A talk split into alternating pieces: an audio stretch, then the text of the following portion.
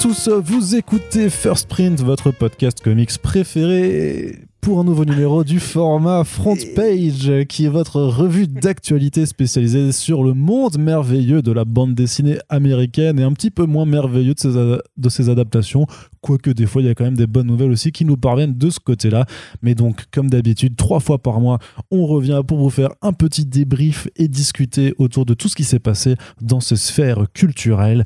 Et aujourd'hui, on est là pour vous faire le topo sur ce qu'il s'est passé dans la dernière partie du mois de février février 2022. Et bien entendu, cette émission ne serait pas ce qu'elle est s'il n'y avait pas à mes côtés pour m'accompagner, pour discutailler et pour tergiverser le célèbre Corentin. Bonjour. Salut Arnaud. Bonjour Corentin. Bonjour Arnaud. J'espère que tu aimes toujours mes intros. On va bien discutailler. Ah, clairement.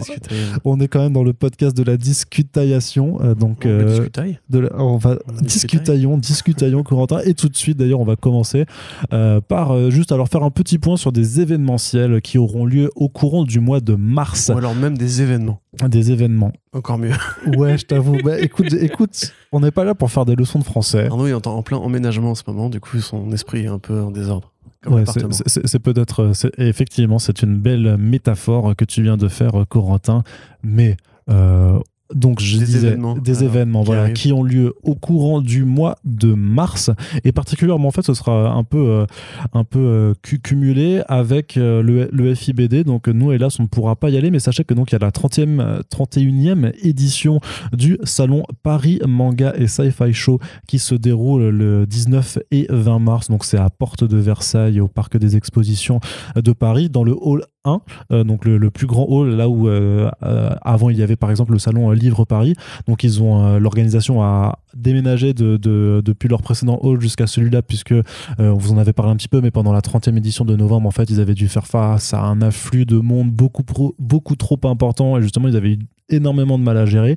Euh, les Twitter et les vidéos sur les réseaux sociaux s'en souviennent encore. Ça, avait l'air d'être un, un, bordel monstre. Mais toujours est-il que voilà, même si c'est euh, Paris Manga, c'est très euh, acteur de série télé, très euh, manga aussi dans, le titre. Il y a toujours eu un petit pôle comics en fait, notamment parce qu'il y a Mike de Diable Blanc Comics qui s'occupe de ramener euh, des, artistes chaque année. Et donc là, bah, on, sera content de retrouver quelques noms. Alors il y avait Jesus Merino qui avait déjà fait part de, sa venue, sachant que lui, il était déjà venu il y a 2-3 ans. Je me rappelle que j'avais même le plaisir de, de, faire une petite conférence en sa, en sa, en sa compagnie.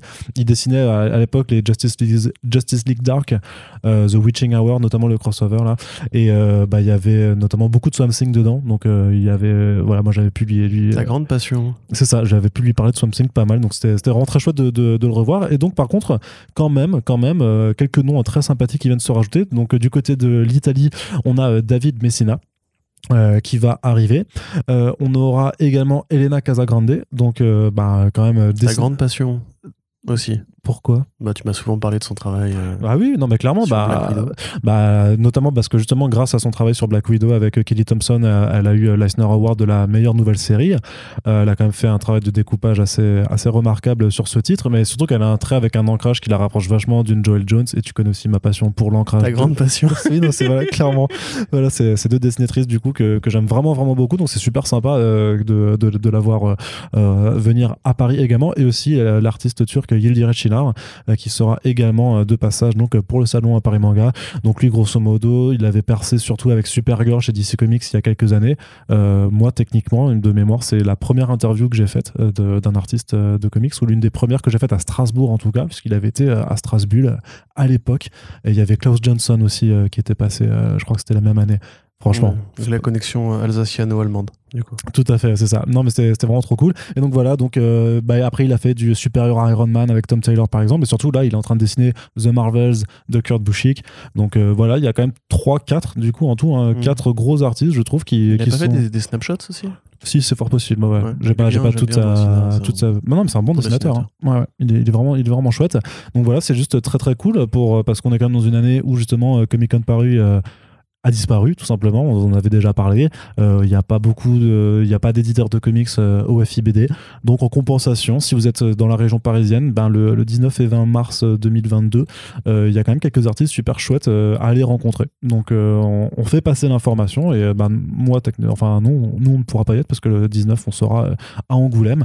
mais en tout cas, on espère que, que voilà que, que vous pourrez aller les rencontrer et avoir quelques petites dédicaces ou commissions. Autre événement aussi un petit peu plus proche à l'heure où on enregistre ce podcast. C'est une tournée française de euh, l'artiste euh, David Lloyd, euh, qui est le co-créateur et le dessinateur d'un certain album qui s'appelle V pour Vendetta, donc qui va être en, tournée dans toute la France. en fait, c'est donc Enil Albana du mediascript.fr qui organise une tournée de projection du film avec débat. Et en fait, chaque, chaque projection est accompagnée aussi d'une séance de dédicace dans des librairies euh, voilà, le, jour d'avant ou, le même jour. Donc ça va se faire les lundis 7 et mardi 8 mars à Lyon, le, à Marseille le mercredi 9 mars, à Montpellier le 10 mars, à Nantes le 11 mars et enfin le samedi 12 mars, donc une semaine avant à Paris Manga, euh, ce sera à Paris. Donc voilà, si vous êtes euh, dans le coin aussi, je pense que vous pouvez aller faire un petit tour et pour les dates et les détails, vous avez tout qui est renseigné sur le site comicsblog.fr. Nous avons fait le relais de cette actualité qui est plutôt cool d'accompagner quand même, voilà, d'avoir un peu quelque chose qui se passe quand même, mine de rien, sur l'événementiel comics en France, non? Oui. Toi aussi, t'es content? Je suis très content, j'aime beaucoup David Lloyd. Et pas que pour V pour Oui, voilà. Dis-nous un petit peu plus sur ce qu'il a fait, ce qu'il a fait d'autre, puisque moi je, oh, Bah, il est surtout connu pour V parce que c'est, euh, comme souvent, on associe un peu comme Dave Gibbons avec Watchmen, on a tendance à mettre une sorte d'arbre qui cache la forêt. Mais il a fait des tonnes d'autres travaux, notamment avec Jamie Delano. C'était un de ses, un de ses grands camarades euh, euh, scénaristes, on va dire, donc notamment du Marvelman, enfin du Marvel, qu'est-ce que je raconte, du Captain Britain. Euh, il a fait aussi des créations originales comme The Territory ou Night Raven, euh, qui était, je crois, alors Night Raven qui est un personnage qui est plus vieux, hein, qui est pas spécifique à David Lloyd, qui est une sorte de super-héros vengeur, un peu comme The Shadow, mais euh, britannique. Il y avait aussi du Steve Parkhouse qui avait fait du Night Raven à l'époque. Il a fait donc Territory chez Dark Horse, il a fait Kickback aussi, je sais plus si c'était chez Dark Horse. Mais donc, c'est un artiste très complet, très talentueux, qui a un style peint. Euh, avec des magnifiques aplats euh, que je trouve personnellement merveilleux.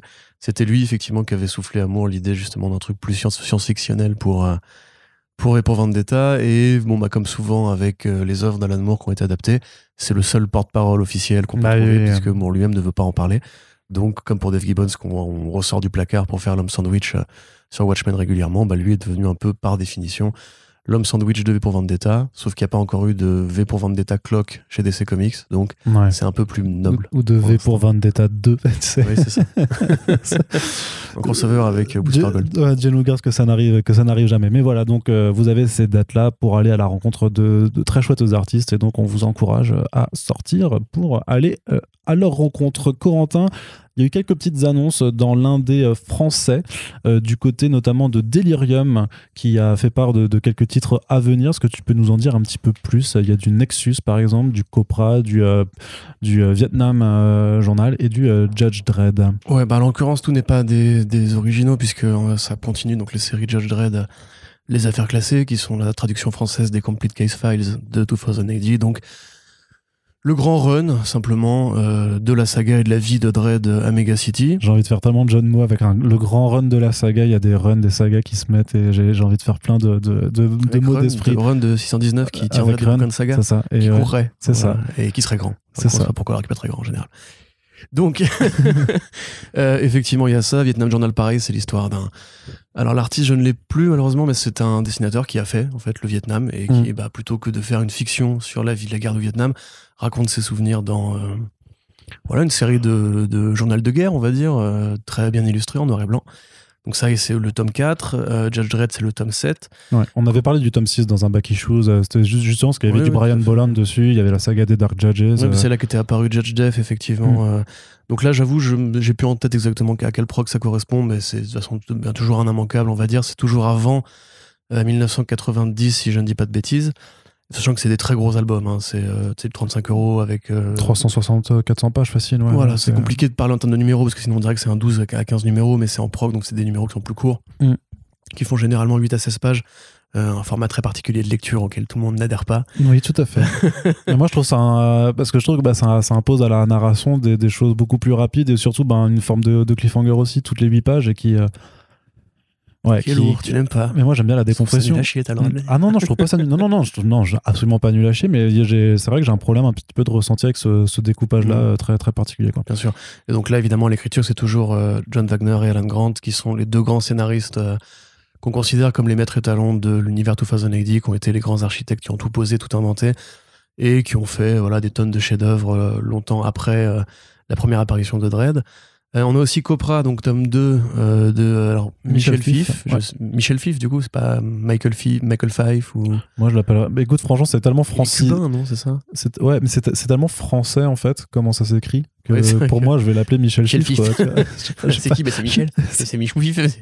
c'est Michel. Eh, eh, Michel, t'as encore fait une BD là Eh, Vas-y, de quoi ça parle? Cobra, qui est un- donc une série qui est. euh, alors, Mi- Michel Fif, du coup, comme Tom. Euh, Ed Piscor, pardon, et Tom et Tom euh, ou euh, Jim Ruggs, c'est un de ces enfants de la génération Image Comics des débuts, en fait, qui est un grand fan de Rob Liefeld, un grand fan de Todd McFarlane. Il a fait beaucoup d'œuvres pour rendre hommage à ces mecs-là, sauf qu'il a un trait très particulier, très européen, assez léger, assez évanescent et très psychédélique. C'est aussi, je pense, un fan de la Doom Patrol de Morrison. Mm. Et il fait une sorte de croisement entre la Doom Patrol et les Young Bloods, on va dire, voire la Suicide Squad. Lui, en fait, il dit simplement que c'est la Suicide Squad qu'il aurait aimé lire, compte tenu de ses goûts justement plus éclectiques et plus euh, avec une esthétique très différente. Donc c'est une histoire en fait de commando avec des super pouvoirs euh, qui mènent des missions au service du gouvernement, comme la Suicide Squad. Mais ça a le surréalisme et la générosité graphique euh, de la grande la Doom Patrol de Morrison ou de, Gerard Way pour prendre un, comparatif plus moderne. Considéré comme un, un petit chef-d'œuvre déjà, un peu sous le radar, mais ça a déjà gagné des prix et c'est effectivement reconnu par les fans de super-héros un peu éthérés, un peu euh, élitique, élitiste, pardon, on va dire. Un peu comme toi, quoi. Très intéressant. Oui, oui, mais j'ai pas encore lu Copra. Donc, euh, mais il faudra qu'on en parle d'ailleurs Ah ouais, avec Monsieur Delirium. tout à fait. Et qu'est-ce que j'oublie? Nexus, oui. Alors euh, là, c'est euh, Steve Wood, si je dis pas de bêtises, euh, et Steve Parkhouse, je crois. Qui donc du coup, bah, ça en l'occurrence, je l'ai lu, mais c'était il y a assez longtemps parce que c'est les éditions, les éditions françaises se font rares. Alors, contrairement à ce que du coup a indiqué Delirium sur le communiqué de presse, c'est pas un inédit, mais l'intégrale a priori est inédite. Mm. Euh, Mike Baron et Steve Wood, pardon. Donc c'est l'histoire, en fait, c'est une sorte de Captain Marvel ou de Star-Lord ou de Adam Strange. Euh, c'est un héros cosmique à la Flash Gordon qui va mener des missions de vengeur cosmique, donc il va aller sauver des gens avec ses super pouvoirs. Et un petit peu comme euh, Al Jordan avec Abin Sur, ses pouvoirs lui ont été donnés par un alien, mais l'alien ne lui a pas dit que en fait il allait utiliser euh, ce nouveau vengeur qu'il avait créé pour mener aussi des missions qui vont aller dans le sens de, l'espèce originelle de cet alien-là. Donc par exemple, bah, si l'alien est ennemi avec une autre peuple, un autre peuple alien, euh, le héros va recevoir des visions cauchemardesques qui vont lui indiquer une, un- une piste à suivre, et en suivant cette piste, il va aller éliminer en fait les adversaires de son créateur entre Mm. guillemets. Pratique. pratique. Voilà, ce qui donne une sorte de propos moral très ambigu entre est-ce que c'est un justicier, est-ce que c'est une arme, un truc qui est pas forcément inédit dans le monde des comics, mais qui est assez bien fait parce que Baron, quand il a créé Nexus au départ, il voulait pas forcément créer un, un, sériel de, science-fiction, fantasy euh, avec euh, un super-héros. Il voulait plutôt créer une sorte de, série monde d'univers, en fait, avec beaucoup de races, euh, de peuples, une grande cartographie, une, grande topographie euh, cosmique. Et ce qui fait que c'est très bien renseigné, donc il y a vraiment un- une vraie politique euh, interne à la série, une vraie, un vrai organigramme des races, etc. etc. donc c'est bien fait. Euh, le début de la série est en noir et blanc, après ça, ça passera en couleur très vite, c'est très belles couleurs. Euh, c'est Steve Wood à l'époque où il était vraiment très fort. Enfin, non pas qu'il ait jamais arrêté d'être fort, mais en l'occurrence, c'est vrai que c'était un style plus pur, entre guillemets, celui des débuts. Donc euh, on est très content de ce point de vue-là. C'est un premier volume d'intégrale qui, je crois, euh, fait déjà bien 400 pages aussi. Donc c'est un bon, un bon gros bébé, comme d'habitude, euh, Delirium qui va chercher les raretés, comme tu dis, pour les mecs comme moi qui aiment bien la BD un peu rare et qui en ont un peu, voilà, euh, ras la couenne des, des Black Widow de ce monde. et, des, et les Nakasa Grande. Non, je rigole. Euh, c'est bien, c'est bien. dur, bien, franchement, t'es dur. Grande. Mais ce que je veux dire, c'est qu'il n'y a pas que Marvel et DC dans la vie, on le dit à chaque fois. Ah oui, bien sûr, oui. Et Ah. de tout temps, en vérité, puisque ça, justement, Nexus, c'est pas tout à fait récent, hein, c'est des années 80 aussi. Donc, euh, c'est très bien que ça trouve une édition de, de bonne qualité en France, puisque Delirium fait des éditions de bonne qualité. En parallèle de leur BD militaire, de leur BD de super-héros plus moderne et toujours très à la marge, et en parallèle, évidemment, de la vie de 2080. Très bien. Eh bien, écoute, merci euh, Corentin pour cette euh, petite débrief. Et maintenant, je t'annonce qu'avec First Print, on va pouvoir parler de manga. De manga. Bah oui, on Mais prend. comment se fait-il?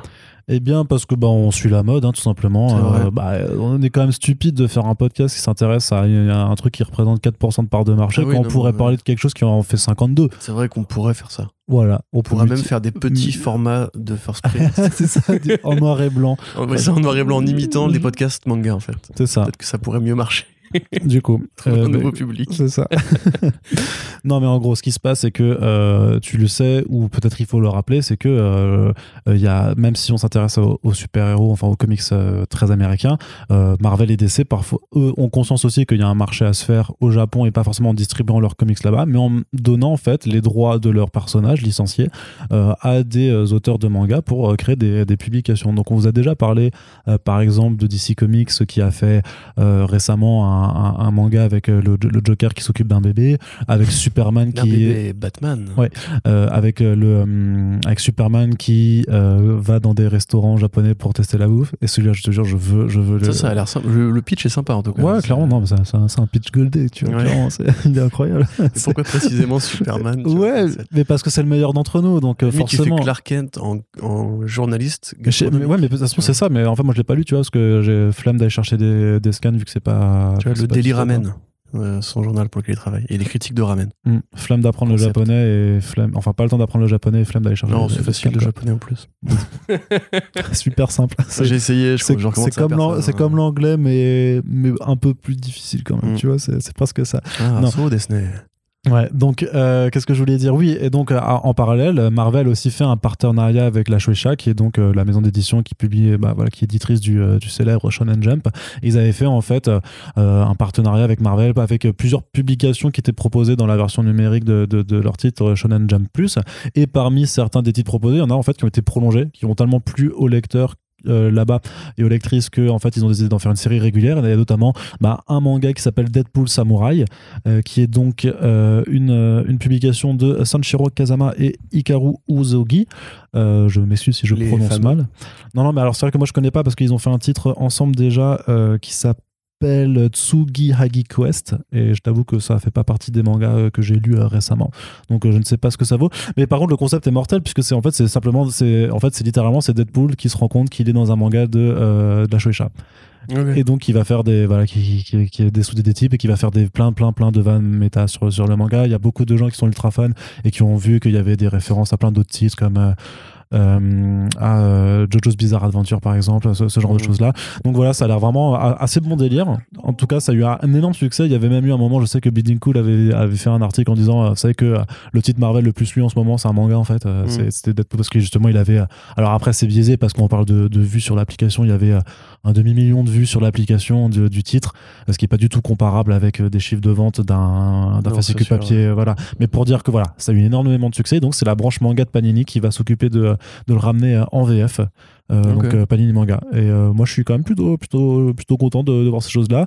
Euh, c'est vrai que du côté de Kana, qui est la branche manga de, de Média Participation, donc à, au- à laquelle est aussi présente Urban Comics, avait fait par exemple le manga Batman and Justice League. Sauf que ça, c'était nul à chier. c'était trop nul, du coup. Ils avaient fait aussi, ils avaient ramené, le, par contre, le- le- le- l'adaptation en manga de, du Batman Ninja, qui était plutôt cool. En tout Ah cas, ouais, le ouais, l'avait fait. Euh, et bah, j'espère, comme dit, qu'ils vont faire le, le- le Superman euh, Qui bouffe du, du ramen. Superman Echebest, je sais pas, je sais pas Mm. comment tu l'appelles, tu vois. Mais euh, tu, tu peux faire un truc euh, très cool en tout cas. Expert en bouffe japonaise, Echebest non, je pense pas. Mais c'est parce que c'est l'image du chef, tu vois, c'est facile. Si tu veux Oui, parler oui. d'un- chef en France aujourd'hui, tu parles d'Echebest que tout le monde le connaît, mais voilà. C'est dommage parce que je crois que JB sait très bien imiter Echebest, mais il est pas là. Donc euh, j'ai pas de vanne. Non. Si, je, je- si je, je parie que Deadpool, du coup, première vanne, ça va être Eh, où est passée la couleur Et deuxième vanne, il va essayer d'aller à gauche pour, tu sais, pour le sens de lecture. Ah ouais, ouais. En fait, il va se cogner, il va devoir aller à droite parce que le sens de lecture est inversé. Écoute, je sais pas. Je parie- je, je suis pas allé regarder. Je euh, vous parie des gyoza, les amis. Et il y avait aussi le manga euh, Iron Man Spider-Man qui, avait été- qui avait été fait par euh, Oui, le créateur de Yu-Gi-Oh! Takahashi, je crois. Oui. Le mec qui a fait Yu-Gi-Oh! Un manga incroyable que vous devez d'avoir connu. Mais je sais même pas s'il a été. Je crois pas qu'il a Non, été publié du coup. ouais. Mais pour le coup, vu que le nom, j'imagine, du mec est quand même plus connu que ces deux personnes, parce que là, on passe pour des cons. J'imagine que si vous êtes fan de manga, ça doit vous évoquer un truc, ce- les, les auteurs de cette BD là. Mais en l'occurrence, c'est quand même une vedette du manga, Takahashi. Donc, euh, Enfin, je crois, j'ai l'impression, moi j'ai grandi avec les mangas Yu-Gi-Oh! Oui, moi aussi, Yu-Gi-Oh! hein, c'est mon premier manga euh, lu en ayant conscience que dans le sens de lecture Ouais. originale. Ouais, tu sais, avec les couvertures jaunes de, Mm. de Kana, c'était affreux celle-là. Quand Ouais. t'enlèves le rabat, elle est dégueulasse, la couleur. Et moi, c'était vraiment, c'est vraiment ce que j'ai. Autant j'avais lu déjà les Dragon Ball, mais parce que Glénat les publié en version, en sens de lecture euh, français. Ouais, ouais. Euh, Avec les premières traductions, là. Mm. C'était horrible, celle-là. Gun, je me rappelle. Si Gun, c'était publié dans le sens de lecture normal aussi, hein, dans, dans le Node, je crois. Ouais, c'est des vieilles, des vieux souvenirs de médiathèque, ça. Mm. Ouais, c'est ça. Gon, incroyable. Ouais, c'est trop bien. Vive euh, Gon. Voilà Et, la suite. euh, Arnaud. donc voilà, et donc par contre que Yu-Gi-Oh au collège c'était vraiment le truc que j'avais lu en disant putain c'est bizarre ça se lit de droite à gauche du coup c'est enfin de oui c'est ça de droite à gauche et euh, c'était sacré souvenir. Il faudrait qu'il ramène aussi les Marvel Meow. Ouais, c'est euh, c'est- c'est Goose, le chat non, de Captain pardon, Marvel pardon, non. qui, Ah, non, qui bah non. visite les... C'est pas, pas intéressant. Ah, tu vois, il est Team Chat. Ça- Quand je suis arrivé pour le podcast, Arnaud m'a accueilli avec le chat Polo dans les mains euh, qui miaulait pour me dire bonjour. Mais, mais c'est J'étais parce que c'était pour toi. C'est pour je toi savais que j'étais entré dans la maison des chats. On continue du, du côté de Urban Comics aussi, quelques annonces à faire, notamment sur les titres indés. Il y a eu beaucoup, beaucoup d'annonces et tout ça. Donc il y a eu pas mal de choses par rapport à DC. Donc euh, du. euh, Quelques annonces. ouais, ouais. On- alors, Corentin rigole parce qu'en fait, on n'a jamais autant euh, cra- cravaché euh, la- les dix derniers jours en fait sur les annonces des éditeurs français. Parce que je sais pas, ils sont, enfin, en tout cas, les deux principaux, Urban et Panis, se sont donné le mot pour en faire tout le temps partout. Et euh, ouais, on a vécu des, des journées un peu, un peu compliquées. Euh, et donc, retournons plus sur l'indé pour le coup. Faisons Ouais. le, le choix de, de- de se concentrer sur l'indé. Euh, bah, juste quand même pour Oui. rappeler qu'il y a Suicide Squad Get Joker, qui est une super mini-série d'Azzarello Malif qui n'est pas encore finie en VO, mais qui donc a été euh, annoncée en VF, ce qui veut dire qu'elle va bien être finie en VO Oui. en avril comme prévu parce qu'elle a été repoussée, repoussée deux fois. Voilà, c'est tout. Voilà, Et lisait ça, c'est bien. très bien. Black Label, ça défonce tout. Très bien, Corentin. Euh, mais du coup, justement, euh, un petit mot sur le premier titre qui a été annoncé. Enfin, c'est la suite de The Goddamned, mais qui reprend, en fait, qui est un tome 2 en VF, mais en fait, qui reprend la dernière mini-série en date de Jason Aaron et Ram Guerra. Ouais, tout à fait. Alors, pour, on en avait déjà parlé à plusieurs reprises, mais c'est vrai que c'est beaucoup moins connu que d'autres trucs de, de Aaron. Même si Aaron, maintenant en indé, est quand même assez, assez coté, j'ai l'impression. Euh, Il y a donc effectivement la série The Goddamned, pardon, originale qui, raconte, qui racontait l'histoire de Cain, le premier meurtrier qui a tué son frère euh, Abel, dont l'hommage était préféré par Dieu. Euh, et voilà, ça, c'est pas innocent, parce qu'en fait, tout l'univers de The Goddamned est censé reprendre euh, le paysage mythologique de la Genèse, donc de l'Ancien Testament, les débuts de, des mondes. euh, alors, je crois que c'est avant le déluge, techniquement, la Genèse, ou c'est avant les Mathusalem, enfin, les, euh, les, les, les patriarches. Enfin, je sais plus. Je connais pas bien la Bible les cours du hein. catéchisme remontent à très loin maintenant. Mais euh, donc voilà, simplement au départ, c'était effectivement Abel et aussi Noé, euh, une version un peu fanatique de Noé. Là, j'avoue, j'ai toujours eu un peu de mal à retrouver de quelle histoire il s'agissait, mais on va dire que on suit euh, deux jeunes filles qui sont élevées dans un couvent de guerrières euh, et dont l'objectif est d'être vendues à Dieu, d'être d'être mariées à Dieu une fois qu'elles seront adultes, ce qui veut dire plus ou moins rituel et privation de liberté, etc. Donc les deux jeunes filles vont s'enfuir de leur couvent et tenter de trouver refuge ailleurs, poursuivies par les guerrières euh, un peu près. Parce que c'est c'est la Genèse, mais c'est quand même un monde très. euh, très euh, cro-magnon, on va dire très australopithèque c'est vraiment euh, la guerre du feu avec des références bibliques et d'ailleurs enfin Abel Cain qui faisait vraiment très Conan le barbare Cain le barbare on va dire donc là c'est toujours un peu pareil c'est toujours R.M. Guerra au dessin excellent artiste pour l'anecdote j'ai un ami qui a été voir R.M. Guerra récemment en Espagne et il lui a dit s'être inspiré de Franquin euh, pour la construction de alors c'est pas évident évident hein, je, ouais. J'avoue, quand il me l'a dit, j'ai remis le nez dedans, j'ai en mode genre, bon. Euh, mais bon, bah, du coup, ça me permet de rappeler que Franquin a une influence sur des artistes de comics américains aussi. Et bon anniversaire à Gaston Lagaffe qui fêtait récemment ses 50 ou 60 ans. Euh, donc voilà, on est content que ça continue en tout cas en VF. Et euh, bah, de façon, Aaron est bien meilleur en indé. Il l'a prouvé à maintes reprises que chez Marvel. Voilà, c'est dit. Ah, il y a son nouveau Punisher qui débarque ce mois-ci là. hein. Ouais, c'est vrai. Ouais, Par contre, ça, ça, ça, je suis chaud avec Saïs et Azaketa. Mais bref, euh, oui, simplement, euh, l'univers de The Goddamned, même si Urban décide de l'appeler tome 1 et tome 2, en fait, ça a plus vocation à être, comme lui le disait, un criminel euh, d'histoire biblique, en fait. Euh, différentes séries sur différents personnages dans le même environnement. Donc, en l'occurrence, c'est pas The City, mais c'est bah, euh, la terre euh, mésopotamienne, j'imagine, post-Jardin d'Éden. Donc il y aura d'autres séries qui vont continuer après dans cet univers et c'est toujours aussi joli, vraiment c'est du grand RM Guerra. Si vous n'avez pas lu Scalp aussi on vous le conseille. Euh, c'est très beau, c'est une vraie promenade, t'as envie de- d'un jeu vidéo biblique comme ça où tu vas te promener dans... C'est un peu comme le Far Cry euh, machin là, avec les hommes des cavernes. Euh, Far Cry Primal c'était? Primal, c'est ça, merci. Voilà, ou, ou comme Primal, Ok, voilà. On conseille. très bien. C'est très violent aussi. Ouais, bah oui, Ouais, c'est- très noir, c'est cruel. Le propos d'Aaron sur l'humanité, généralement, c'est on est tous des pourris, on va tous mourir et dans la violence. D'accord. euh, Autre titre de Jason Aaron d'ailleurs hein, qui arrivera euh, à partir de l'été euh, prochain chez Urban Comics, c'est un titre qui s'appelle Sea of Stars, mer d'étoiles. Et, et ça aurait été joli de traduire en mer d'étoiles d'ailleurs. Bah oui, mais du coup, ça fait un... à l'oral, c'est pas très heureux. Mer d'étoiles. Ah, il y a merde, ouais, vrai ça fait ouais. Étoile aussi. Mais il y a merde. Ouais, du coup, t'imagines des trucs dégueux. Ah oui, c'est ça. En fait, c'est mer d'étoiles. Donc, c'est l'histoire d'un- d'un type qui peint avec son caca. Voilà, Ouais. c'est c'est- c'est un bon concept. de beaucoup d'artistes contemporains, du coup. Que t'es mais t'es méchant. Oh, cette, Wow. cette appréciation de l'art, Corentin, vraiment, c'est malheureux. Non, donc Sea of Stars, donc de Jason Aaron, mais qui est coécrit en fait avec euh, Dennis Hallum, qui qu'on connaît aussi sous le nom de Dennis Hopeless. En fait, ça dépend des titres. Parfois, il se met. Oui, j'ai jamais compris le. Ouais, je je crois que sais c'est son vrai nom, Hopeless, au départ. Mais... Non, non, non, en fait, c'est Dennis Hallum, mais, euh, Ouais. Mais il est Hopeless, sollicité en Hopeless des fois dans les. Ouais, c'est ça. Ouais. Bah, ça dépend des, des jours. Peut-être que parfois il est sans espoir et parfois il est plutôt. euh, Des fois, il a un bon alum. Ouais, c'est ça. Un alum de lumière. c'est comme Kikou et Tomazini, tu vois. C'est. euh, C'est exactement pareil. C'est exactement- exactement la même chose. exactement la même chose.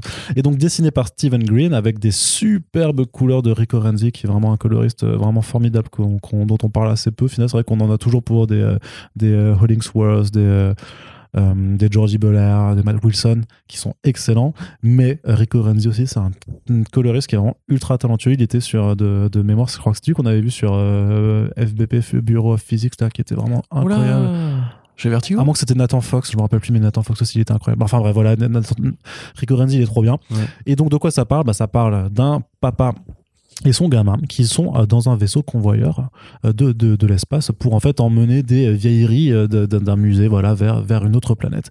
Et à un moment, bah, ils tombent nez à nez avec une sorte de gigantesque baleine de l'espace, parce que voilà, il y a des grosses créatures partout Ouais, dans, ouais. dans l'espace, et qui va grosso modo faire exploser le, le vaisseau, leur vaisseau, et séparer les deux.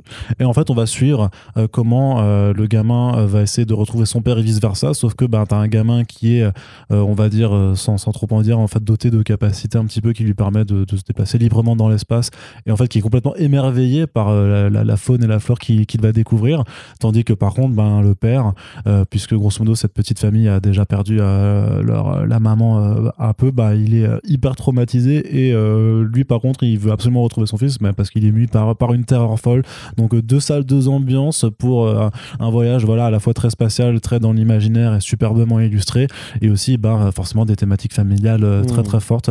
Donc ça aussi c'est de la bonne de la bonne bande dessinée euh, Corentin. C'est super bien. Et donc, comme tu l'as dit, il y a une sorte de baleine de l'espace parce que le mot mer d'étoiles, du coup, enfin les deux mots Oui, mer parce que du coup oui, oui c'est sûr. c'est effectivement parce que la série, même si elle se passe dans l'espace, euh, a plutôt à voir avec une sorte de série façon Exodus, façon euh, voyage maritime en fait. C'est- Il y a un bestiaire qui est très marin, qui fait très fond et abîme. D'ailleurs, le, le- la tenue du père fait très, euh, comment on dit déjà, plongeur. euh, euh, Scaphandre, scaphandrier. Merci, scaphandrier, effectivement.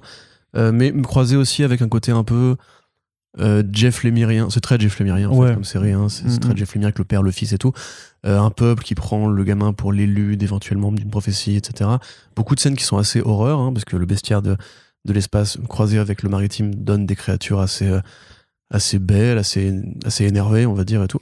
Donc c'est vrai, c'est très très beau, très très coloré. Ça ressemble un peu à, à Odyssée quelque part. Il y a, enfin, il y a vraiment oui, une sorte de croisement où ma, la BD de iComics, euh, We Only Find Them When They're Dead, Oui. pareil que ce croisement justement entre des thématiques de baleiniers et euh, de la science-fiction euh, art science, on va dire. Donc c'est vraiment une très bonne série. C'est, ça ressemble pas forcément à ce que fait Aaron d'habitude en indé. Dans le sens où il n'y a pas de temporalité déjà ouais, pour puis en même temps il est que co-scénariste, tu vois. Donc, euh, Ouais, c'est ça. Voilà. Et puis il n'y a, pas voilà, ce côté, ce propos sur la violence, euh, sur la, la petite ville perdue au fond des États-Unis où le héros revient après avoir réussi à s'en échapper pour découvrir qu'en fait son père a été tué et qu'il va devoir tout retrouver et, et venger le- les assassins. Voilà. Bref. Donc là, c'est vraiment très différent, mais c'est vachement cool. Et euh, bah voilà, c'est bien aussi de voir effectivement que Aaron se réinvente et les couleurs de Randy sont très très belles. Donc on vous conseille cette lecture. Et enfin, autre titre indé aussi qui arrivera et euh, qui était forcément un petit peu euh, attendu, c'est, euh, et là par contre qui aura droit à une traduction VF dans son titre, c'est Toutes les morts de Leila Star, donc de Ramvi et de Philippe Andrade, dont on vous avait déjà parlé aussi lorsque le premier numéro était sorti en VO chez Boom Studios. On vous avait fait un petit topo sur cette histoire en fait de, de la mort qui en fait euh, euh, se retrouve dans, dans le corps d'une de Leila Star, donc d'une jeune femme en fait, pour essayer d'empêcher la naissance de quelqu'un qui dans le futur va trouver le remède contre la mort en fait, va trouver la, clé de l'immortalité, mais qui en fait au moment où elle veut aller le, le buter meurt en fait et bah, se retrouve de nouveau incarné dans, dans, dans, ce corps, mais sauf que quand elle se retrouve réincarnée, bah, le gamin est devenu un, enfin le, le, nourrisson est devenu un gamin et ainsi de suite en fait et le, le gamin va évoluer, enfin va grandir à chaque fois que, que Layla Star meurt puisque c'est vraiment un titre voilà où l'héroïne va, va, va, va, mourir plus, plusieurs fois et, et donc à propos, propos sur, bah, sur ce que c'est la mort, ce que ce qu'elle apporte à l'humanité, mmh. c'est quoi son rôle en fait et, là, presque avec une euh, en vrai, parce qu'elle est vraiment en mode, ouais, mais je, je perds ma, ma, ma, raison de vivre, en fait, je perdre mon taf euh, en, ce sens. Et donc, superbement, superbement illustré par euh, Philippe Andrade. Ça aussi, c'est, ça a été l'une des révélations de l'année dernière chez, chez Boom Studios. Et donc, qui profite de la sortie en VF, en fait, dans le grand format urban, dont avait notamment pu jouir aussi le décorum de Jonathan Hickman et Michael Durston, par exemple. Donc, ça aussi, ça, ça, sera très certainement un des moments importants de, de l'année pour pour euh, la sphère euh, comics euh, indé. Oui. Rappelle-moi, Ramvé, il est de quelle origine Ramvé, je crois qu'il bah, je sais pas, je, dirais de région indienne. Du sud, ouais, c'est ça, bah voilà, parce qu'effectivement. Euh... Bah, je crois qu'il est indien, oui, oui, je crois même voilà. est indien. En fait, c'est la déesse de la mort, mais c'est pas, pas Death, on va dire, de, de ces comics, c'est, c'est la déesse Kali, d'une déesse hindoue euh, voilà, qui, je crois, dérive de. Comment s'appelle-t-il déjà Le grand Brahman. euh, je me souviens plus non plus de mes cours de littérature indienne, c'est génial. Bah, Shakti, je crois que c'était. Ou Shiva, c'est Shiva au départ, après c'est c'est Kali. Enfin bref, peu importe. Mais donc il y a effectivement une, représentation des divinités hein, du panthéon hindou justement dans cette BD. J'ai en effet de Mumbai. Bah voilà, donc euh, Bombay, enfin comme on dit euh, en, en, France coloniale. Euh, donc effectivement, voilà, on, a cette déesse qui est foutue à la porte en fait d'une d'un panthéon qui est très euh, bureaucratique en fait, c'est-à-dire que les dieux la virent euh, et elle est vraiment représentée la déesse Kali qui normalement est une incarnation assez terrifiante comme une nana voilà avec un peu BCBG qui est toujours en retard, qui arrive pas à s'organiser et tout. Elle est foutue à la porte parce que l'humanité est sur le point de ne plus mourir et donc elle va accompagner comme tu l'as dit à différents moments de sa vie en fonction elle de ses trépas l'existence de ce jeune homme et pourquoi est-ce que lui veut guérir la mort etc. C'est une BD très contemplative, euh, c'est très particulier, c'est une réflexion en fait sur la, sur la vie et sur la mort, mais plutôt sur la vie je trouve, et pourquoi justement en fait on ne peut pas euh, mourir aujourd'hui. En termes de sensibilité, ça ressemble un petit peu à ce qu'avait fait Babelais sur les pans justement indiens de carbone et silicium, euh, dans cette espèce de contemplation du temps qui passe et, et voilà cette espèce d'hommage à, l'urbanisme croisé à la nature de la, de, la, civilisation humaine. C'est vraiment une BD que moi j'adore. c'est sûrement un de mes coups de cœur ces dernières années. Je pense que c'est un des meilleurs titres de Ramvé, mais après, ça dépend des goûts. Hein. Évidemment, il y en a qui préféreront plutôt ces histoires de genre ou euh, ces histoires plus, plus actives, parce que là, c'est vraiment très décompressé. Hein. C'est pas euh, la mort, il y a une course-poursuite au début, hein, et après, le reste du temps, bah, elle fume des bédos et, et elle parle avec des gens qui leur racontent leur rapport à la vie. Quoi. Donc, euh, mm. c'est très particulier, mais c'est une bonne chose d'avoir un grand format pour ça, parce que Felipe Andrade fait un superbe travail. Je suis tombé amoureux, moi, de sa déesse de la mort. Elle est juste trop belle, trop bien. C'est génial.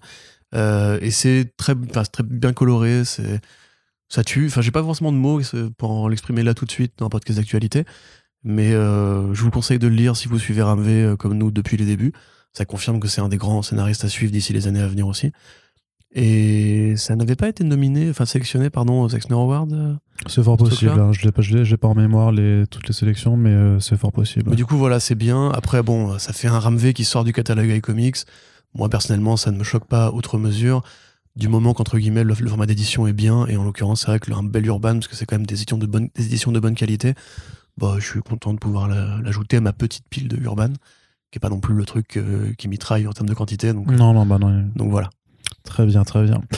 Et justement, bah, on va terminer le point urban quand même avec la grosse annonce euh, quand même qui a été faite euh, pour ce qui concerne les comics VF et qui va peut-être entraîner un débat euh, je ne sais pas, Corentin, tu, tu, tu Je pense, qu'on sera assez d'accord cette fois-ci, à mon avis. Ah ouais? Ah d'accord. À mon avis. Donc, euh, Urban Nomad, une nouvelle collection de format poche souple et à moins de 10 euros qui arrive à la rentrée 2022. Donc grosso modo, vous savez qu'il y a beaucoup de discussions en ce moment. En tout cas, si vous ne savez pas, sachez qu'il y a beaucoup de discussions en ce moment, et notamment après euh, les chiffres de GFK du FIPD qui montraient que le secteur avait beau être en croissance, que c'est une croissance qu'on vous l'a déjà expliqué, qui est un peu en trompe-l'œil. Euh, à cause des collections à petit prix, à cause de, de, pas mal de choses comme ça. Une croissance relative en volume, mais une croissance pas si importante en part de marché. Puisque oh. le, le, rapport des deux n'est pas forcément aussi vilain. Parce que c'est 4% en volume et deux en part de marché sur l'ensemble du. C'est ça, mais en fait, en, fait c'est que c'était que techniquement le, le, marché croît un petit peu, mais en fait il croît beaucoup moins rapidement que d'autres, notamment le manga qui lui a complètement explosé. Du coup, on, a, on, est passé d'un truc qui faisait 8 à 6% à maintenant quelque chose qui fait plutôt, euh, plutôt 4%. Et donc on a l'impression que ça diminue, mais c'est pas le cas en fait. Ils ont quand même plus de comics techniquement, mais c'est des ventes qui sont liées parfois surtout à des offres de, de petits prix qui effectivement font des grosses ventes en volume, mais par contre peinent à recruter en fait, ça ne crée pas de lectorat pérenne a priori. C'est ça, voilà. C'est juste que les gens ils se disent Ah, chouette, tous ces comics à 6 euros ou à 5 euros, machin, je les prends tous. Et puis après, je reviens pas en librairie euh, jusqu'à l'année l'année d'après.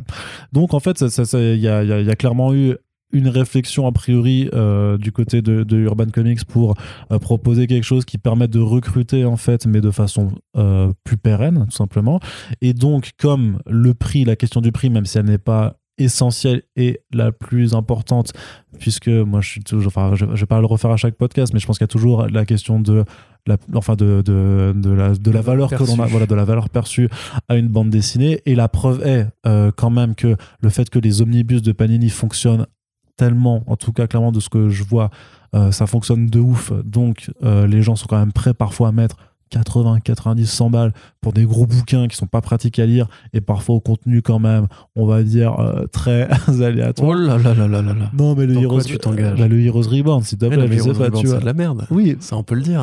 Bah ouais, mais il y a quand même des. avec c'est des gens. non, mais euh, je trouve que c'est intéressant. Pour moi, c'est limite, c'est un truc qui est intéressant à étudier en tant qu'objet trop bizarre, tu vois, en tant que truc qui, qui s'est passé. Mais oui, dans la, dans la qualité des histoires, par contre, mon dieu, enfin bref. En tant que truc qui a provoqué une banqueroute, tu veux dire? Ouais, c'est ça. historiquement, c'est fascinant. Hein. C'est euh, c'est pas c'est pas que ça. ça mais pas que ça. Ça aurait probablement coûté plus d'argent que ça n'aurait dû et pas rapporté tant que ça. Donc... Bah, ça a quand même bien vendu, hein, mine de rien, quand même, les, les, premiers trucs. Euh, début, de, après. Euh, enfin bref, voilà. Non, mais après, voilà, il y a des omnibus pour tout. Parce qu'il y a des très bons omnibus. Le Ultimate, de, le Ultimate Spider-Man de, de Bandis, c'est des bons omnibus. Voilà. Mais c'est ça, on en avait parlé. La mais le fait, tu vois, c'est que marché entre des offres très accessibles, découvertes, et un lectorat de comics plus spécialiste qui qui correspond à une démographie qui a les moyens et qui a surtout l'envie d'acheter euh, des gros objets. C'est comme quand Urban, justement, a fait son espèce d'offre de luxe avec euh, dos toilé, papier couché. Ah ouais, les, les, les, Pour des trucs que je suis sûr que les gens qui achètent ce qu'ils ont, les albums là, on les ont déjà. C'est Year One, c'est White Knight. Enfin, les gens veulent juste un bel objet parce qu'ils ont les moyens de se le permettre. Et, parce, qu'ils savent la valeur, et peut-être qu'ils savent la valeur qu'ils justement parce qu'ils ont conscience de la valeur qu'ils accordent en fait à, au récit en question. bien sûr. Mais ça veut quand même dire que.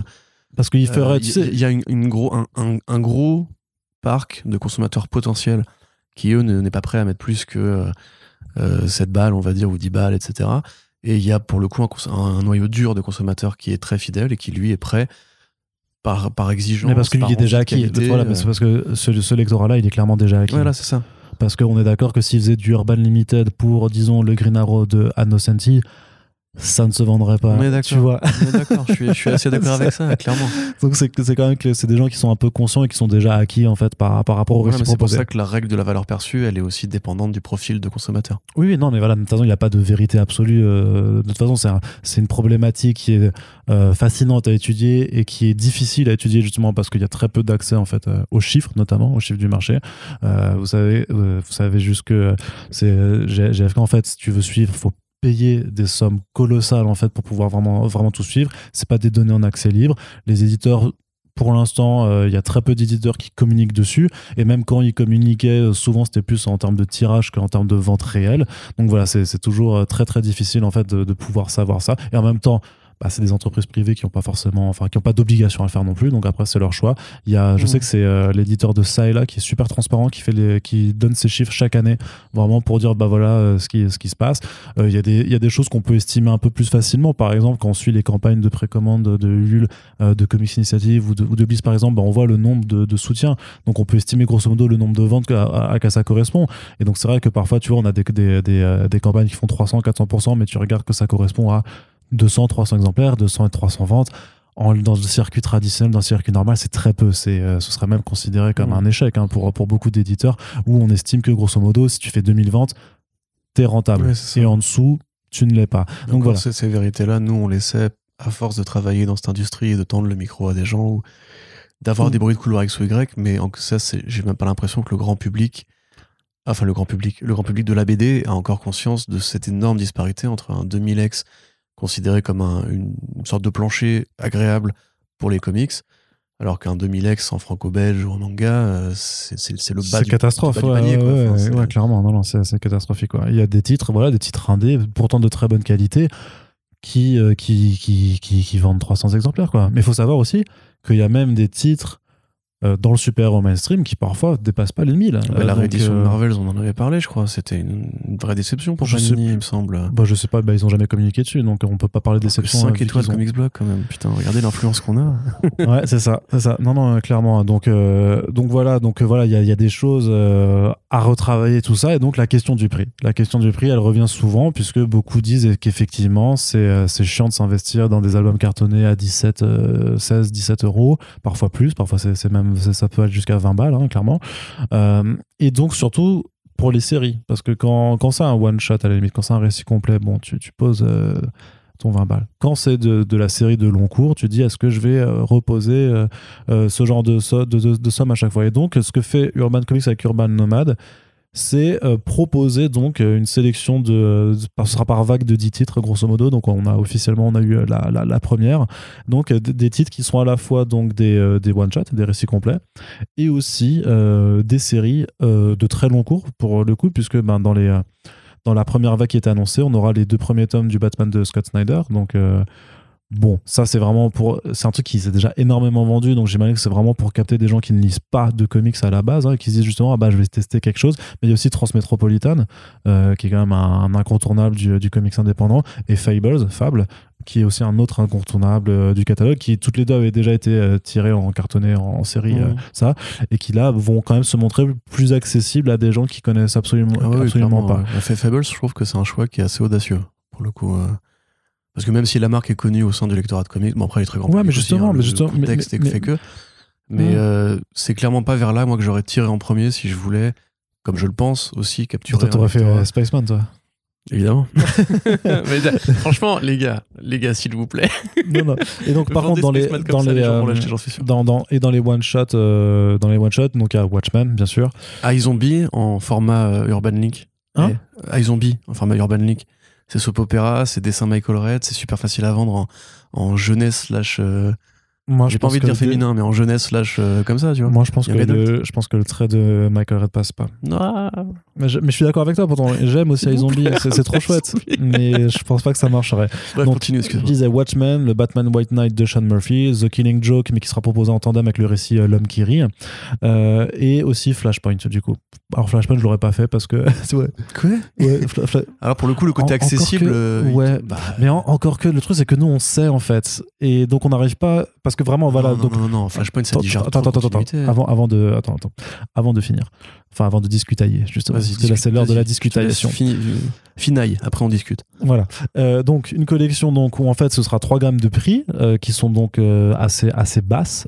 C'est du euh, c'est 5,90 pour les moins de 200 pages, 7,90 pour les 200 à 400 pages et 9,90 pour les plus de 400 pages. Donc, par exemple, le Watchmen, il, a, il sera à 9,90 avec voilà, des titres qui arriveront pour la rentrée, la rentrée euh, 2022 et qui sont donc dans un petit format qui est un tout petit peu plus petit que les Urban Link, qui est aussi en souple avec couverture à, à rabat. C'est un- c'est un- mais c'est pas un souple, euh, c'est pas du floppy, c'est quand même un petit peu plus solide. Et euh, Qu'est-ce que je voulais dire Et qu'il y a vraiment même euh, un habillage en fait qui, qui fait vraiment euh, roman de poche. Vraiment, parce que tu as même un- un- une bande sur le haut, en haut à gauche qui marque le genre du récit. Donc, par exemple, pour Watchmen, ils ont mis thriller, tu vois. Et euh, bah, c'est un thriller politique, euh, Corentin, c'est bon. hein. Mais il n'y a pas de genre. Non, mais Watchmen est un genre. oui, je sais bien, mais tu, tu vois ce que c'est pour un peu identifier la chose, parce que justement, la stratégie, c'est de vraiment parler à des gens qui n'ont jamais ouvert un comics de leur vie. Et, pour moi, limite, la, la- la place de ces bouquins ne doit pas être euh, dans les librairies, euh, mais limite plutôt dans les relais gares, en fait, à côté des, justement des, bouquins de poche, des trucs que tu peux prendre, en fait, quand tu dis, vas-y, j'ai un voyage, j'ai deux heures à tuer, ou, un peu plus, ou je veux partir à la plage, à la montagne, ou je sais pas quoi. Et donc, euh, je, vais prendre un, de ces bouquins-là au format poche pour m'accompagner pendant mon voyage. Et, et, un autre aspect aussi de cette collection, justement pour ne pas léser, parce que c'est pas du tout un truc qui est censé remplacer les, les albums cartonnés, c'est que les éditions sont absentes de tout bonus, de tout bonus par contre. Tu vois, c'est vraiment le contenu pour le contenu, et, et vous aurez pas et vous aurez pas plus. Donc, Corentin, que penses-tu bah de ça? C'est intéressant. La cover est intéressante aussi. Mais euh, ouais, qu'est-ce que j'en pense? Est-ce que tu penses qu'on peut euh, amener des gens alors vers, vers les comics avec ce genre de format? Est-ce que tu penses pas que c'est quelque chose qui va juste attirer bah, des personnes déjà lectrices, mais qui du coup voient juste là une opportunité euh, d'aller découvrir des séries à, à, bas prix, ce qui est ce qui est compréhensible, même si j'ai envie de dire que c'est les gens qui, qui, connaissent un peu savent très bien que Fable et Transmet et Watchmen, tout ça, c'est des incontournables et qui méritent euh, leur format cartonné, leur grand format même pour, pour certains. Alors, est-ce que tu penses qu'on va réussir à séduire euh, du nouveau lectorat? Est-ce que c'est pas quelque chose qui va juste occuper les rayons et qui, qui va s'attendre bah, encore plus le travail des petits? Si je dois faire un calcul froid, on va dire.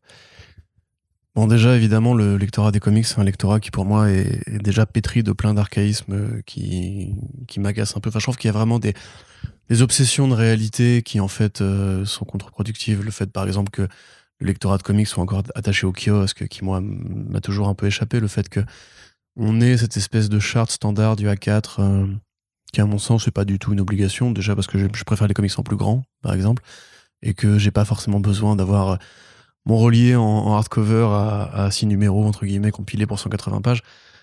toutes ces pratiques-là, si tu veux, je pense qu'on peut faire ce qu'on veut dans l'édition à partir du moment où on a une, la bonne idée. Et il y a plein d'éditeurs qui ont de bonnes idées. Il y a, voilà, je, on parlait de Delirium tout à l'heure. Moi, les, affaires classées, bon, c'est pas leur idée parce qu'ils l'ont repris de tout Zanedi, mais c'est un format que je trouve génial. Euh, comme le format intégral en général, le format omnibus, pour le coup, j'ai toujours plus de mal parce que je trouve que c'est trop gros et trop lourd et les reliures sont pas solides. Et donc, il y a plein d'expériences qui ont été tentées en comics. De toute façon, il y a des tonnes de trucs qui ont été faits, parfois qui n'ont pas marché, parfois qui ont marché. Moi, du moment qu'entre guillemets, ça, ça ne dessert pas le récit, ça me va. Là, précisément, je donne d'abord mon avis avant de parler vraiment d'analyse pure du marché parce que on a tous un avis, on tout le monde a réagi un peu à chaud à ce truc-là. Euh, je dirais que là, pour Watchmen, tu vois, que, j'ai du coup sous les yeux, euh, quelque part, j'ai une sorte de réflexion un peu, pavlovienne de me dire que c'est pas comme ça que ça a été pensé. Et que mine de rien, comme c'est en plus un, truc très verbeux, c'est assez agressif euh, en termes de, de densité de dialogue par bulle sur un tout petit standard comme ça. Mais quelque part, Watchmen, c'est de la séquentialité, c'est pas un travail d'esthète du dessin, on va dire, comme. Enfin, si, c'est un esthète du dessin dans un sens, mais c'est pas un truc, c'est pas, c'est pas une régalade visuelle comme le serait d'autres BD. Euh, comme Fables, quelque part. Fables, justement, moi, ça m'intéresse parce que c'est typiquement une BD que je ne lis pas pour les dessins. Je lis Fables parce que j'aime l'univers de Fables. Je ne lis pas, euh, voilà, comme je lirais Batman Reptilian, par exemple. Et il y a ce genre de BD là où moi justement je me bats depuis des années pour qu'on arrête d'enfermer ça dans les standards euh, classiques d'Urban et Panini en A4 alors que je pense qu'il y a moyen de faire un truc plus grand quand le dessinateur s'y prête. C'est un petit peu moins que le A4. Ah oui, mais là c'est beaucoup, beaucoup moins que le A4. Là c'est un format, euh, c'est pas un format courrier, mais c'est un format courrier en les lettres, lettres en marron, la craft là un peu. Mhm. Euh, de ce point de vue-là, ouais, j'ai du mal à voir comment des BD qui sont plus exigeantes graphiquement ou qui justement ont la quantité de dialogue qu'a qu'à Watchmen, t'imagines Promethea là-dedans, ce serait quand même très bizarre. T'imagines du J.H. Williams 3 là-dedans, Batwoman là-dedans. Ça me paraît. Non, ça me paraît pas matcher un truc qui déconne dans la taille, parce qu'en vérité, on lit la BD aussi pour la. Bah, on lit la BD parce qu'il y a un support visuel, c'est le principe de la BD. Et le fait de réduire la taille des pages, moi, ça a toujours été un problème. On en avait parlé pour Pulp, où ils ont respecté le, format voulu par, euh, par euh, Ed Brubaker et Sean Phillips, mais c'était trop petit. Enfin, moi, je lis en numérique, du coup, j'ai le choix de la taille, en fait, entre guillemets. D'ailleurs, j'ai eu la réflexion récemment parce que j'ai conseillé Batman Imposter à Océane, en lui parlant du film de Batman et tout, elle l'a lu. Et moi, comme je lis en numérique, j'ai l'occasion vraiment de, de, faire un défilement euh, horizontal-vertical. Donc je peux bien m'arrêter sur chaque case parce que c'est le style de Sorrentino, pareil, il, il est parfois assez, assez, brumeux, il faut comprendre comment il fait ses scènes de combat découpées et tout. Elle, elle l'a lu en une demi-heure, moi je l'ai lu en une heure et demie, tu vois, parce que justement je fais bien le, ce truc-là, cette espèce d'analyse vraiment graduée du dessin, de la séquentialité. Euh, du Sorrentino là-dedans, c'est pas possible. Enfin, c'est un dessin qui est trop particulier, qui est trop chargé, qui est trop dense, euh, à la fois en détail, à la fois juste en technique. Donc ouais, de, base, moi je suis pas forcément pour la lecture de, de, petits standards, même si je trouve le bouquin très agréable, il est mignon, enfin le design est joli, euh, tient bien en main, tu vois, enfin ça me paraît pas déconnant, tu vois, c'est un bel objet.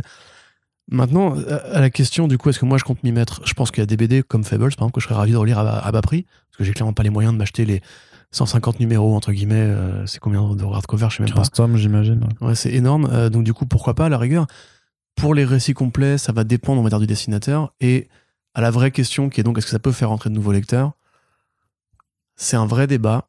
Euh, tu parles effectivement de la réflexion qui s'est amorcée avec les, les formats à petit prix, Printemps des comics et compagnie. Euh, pour moi, c'était logique qu'on trouve une réponse, on en parle à chaque podcast, qu'on trouve une réponse au fait qu'effectivement le prix est un problème. Ça, c'est une réponse. Il y a aussi une, une réponse au fait que le manga grossit vite. Euh, le manga, c'est des petits standards. Et c'est du souple, à rabat, souvent, enfin avec une jaquette à rabat, euh, qui est fait pour être trimballé partout, qui est fait pour un lectorat qui, justement, comme, contrairement à nous, n'a pas forcément les moyens d'acheter du grand, ou n'a pas forcément une bibliothèque euh, à soi, etc. Ou, ou un petit sac, j'en sais rien, tu vois, des trucs comme ça. Euh, le, le métissage de ces deux réflexions, qui accouche, je pense, de ce urban Nomade. euh, me paraît un peu mutant, en fait. Il y a vraiment un truc un peu... euh, c'est tellement du jamais vu qu'en fait c'est compliqué de savoir si ça va prendre. C'est pas du jamais vu. hein. Il y a déjà eu des initiatives auparavant, en fait. Ouais. Euh, ouais, ouais. Il y a chez Panini. Panini avait fait ça il y a quelques années aussi. Euh, et il y a eu encore des. Parce qu'il y a Aurélien Vives qui a, qui a fait un rappel relativement, enfin, Ouais. euh, assez pertinent là-dessus, qui disait euh, que ça. Alors, j'ai plus le nom en tête de, de cette collection-là, mais voilà, qu'il y avait en fait déjà eu plusieurs euh, formats euh, de ce style-là, en souple, un peu plus petit, euh, qui étaient Mhm. pensés pour la découverte. Donc, c'est pas, euh, c'est pas, c'est pas complètement inédit.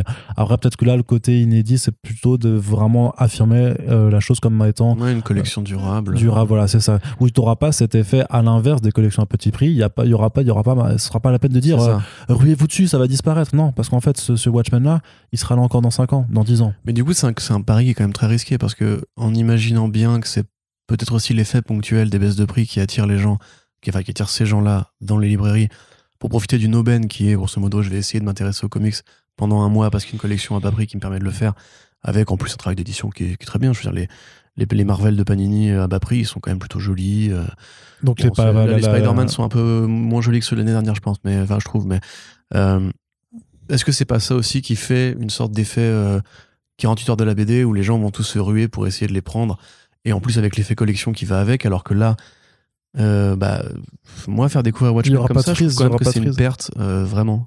Ouais mais voilà mais ça, ça- ça, c'est super, intéressant parce que j'ai vu beaucoup de gens dire oui mais euh, c'est pas ce format là mais faut vraiment je pense qu'il faut vraiment se mettre dans la tête que les personnes à qui c'est destiné c'est des gens qui n'ont jamais lu Watchmen en fait. Qui ont peut-être même qui ont peut-être vu le film tu vois ou qui connaissent la, le, le nom parce qu'ils en ont entendu parler parce que ça reste un truc qui est important tu vois mais qui ne l'ont jamais lu. Donc ils ne savent pas quelle valeur ça a donc ils ne peuvent pas se dire putain quand même en petit format c'est sacrifié par rapport à, à la narration ou, ou au dessin de vois. Ouais, je suis d'accord avec toi. Après, je te dis, pour moi, ça reste un pari compliqué parce qu'on n'a pas forcément conscience que est-ce que ce lectorat existe déjà? Bon, ça c'est Euh, pareil hein, c'est c'est Parce que pareil, hein. croiser des gens qui ont l'habitude de lire, on va dire, du roman de gare, pour, euh, ou du roman en poche, on va dire, pour être clair, et euh, des comics à petit prix pendant les opérations ponctuelles, qui sont pas non plus un truc qui est historique. Enfin, ça fait pas 40 ans que chaque année on fait des opérations à prix cassé. non ça s'est un peu généralisé ces voilà. trois dernières années surtout Euh, pour en plus des, des classiques, on va dire, mais surtout des offres euh, comme Flashpoint, par exemple. On pourra revenir euh, titre par titre, mais pour Watchmen, pour moi, à la limite, c'est vrai qu'effectivement, il y a cette marque qui est très puissante. Et, et oui, effectivement, enfin, c'est pas un objet que des oranges. là. L'objet, enfin, il est vraiment, il est vraiment assez mignon, quoi. Donc, euh, pourquoi pas, mais je sais pas, à, à mon sens, on, pour avoir une réflexion très générale, on sauvera pas le comics en en faisant du manga. De base. Mais, ouais, euh, alors, mais ça aussi, c'est super intéressant parce que je vois plein de gens faire le rapprochement parce que on est en ce moment dans, dans le boom du manga depuis deux ans, vraiment, où ça a vraiment, parce que ça a percé toutes les barrières médiatiques aussi, ça. Euh, je sais par contre que cette réflexion, elle est en, en route depuis bien avant que le manga explose, donc il faut pas y voir de ça. Mais surtout que, enfin, mais, mais pourquoi faire un lien avec, enfin, moi, je n'y vois pas du tout ça comme une forme de vouloir capter le lectorat manga, en fait.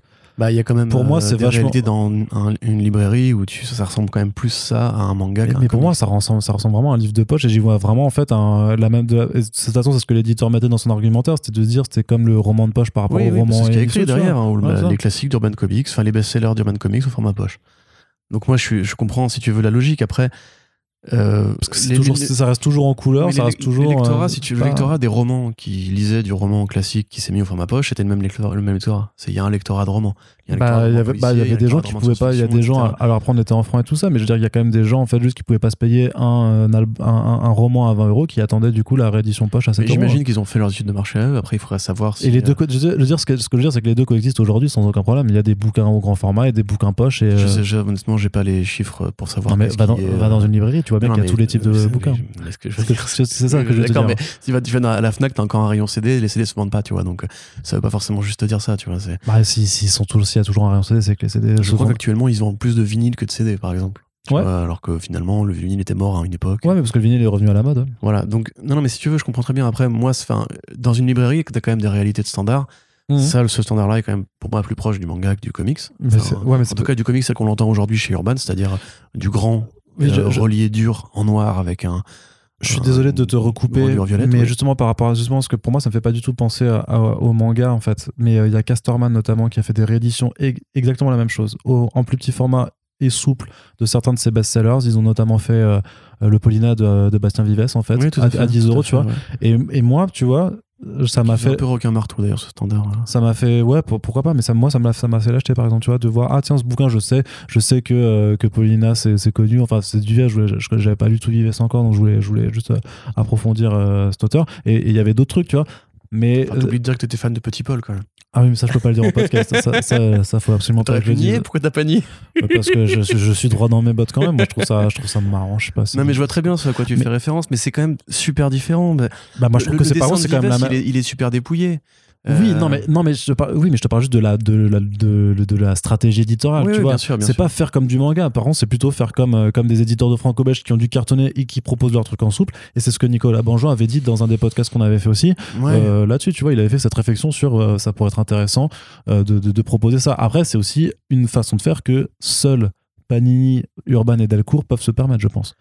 Ah bon, après, après, hein, au-delà de ces débats-là, parce que c'est c'est sans fin, euh, on peut se poser aussi la question de ok, on lance ça sur le marché, ça recrute un nouveau lectorat, très bien. Euh, moi, personnellement, j'achète que des romans de poche, j'achète pas des grands romans, enfin des grands romans, des romans de grande taille, Ouais. euh, parce que quand j'achète des romans, déjà, ce qui est quand même assez rare aujourd'hui, parce que je lis encore une fois en numérique. Euh, Là, tu peux prendre. Franchement, Kindle, c'est vachement bien. ouais, j'ai une- un iPad Pro, sinon c'est bien Un aussi. iPad Pro? Un iPad Pro, ouais. Waouh. Ouais, ouais. Ah, le, le d'occasion cer- le cercle le bon coin. Je n'ai pas bourgeois. donné d'argent à Apple pour ça et je ne suis pas abonné au service de Apple. Le cercle bourgeois de First Print, quoi, clairement. D'occasion, frère. Attends, c'était une aubaine, je l'ai eu pour 200 balles, euh, ça va. Euh, première génération. 200 balles, c'est une somme. hein. Première génération, j'ai acheté après le Apple Pencil pour dessiner avec. j'ai honte, j'ai honte. Que t'as acheté au même prix. Pardon, Bakounine.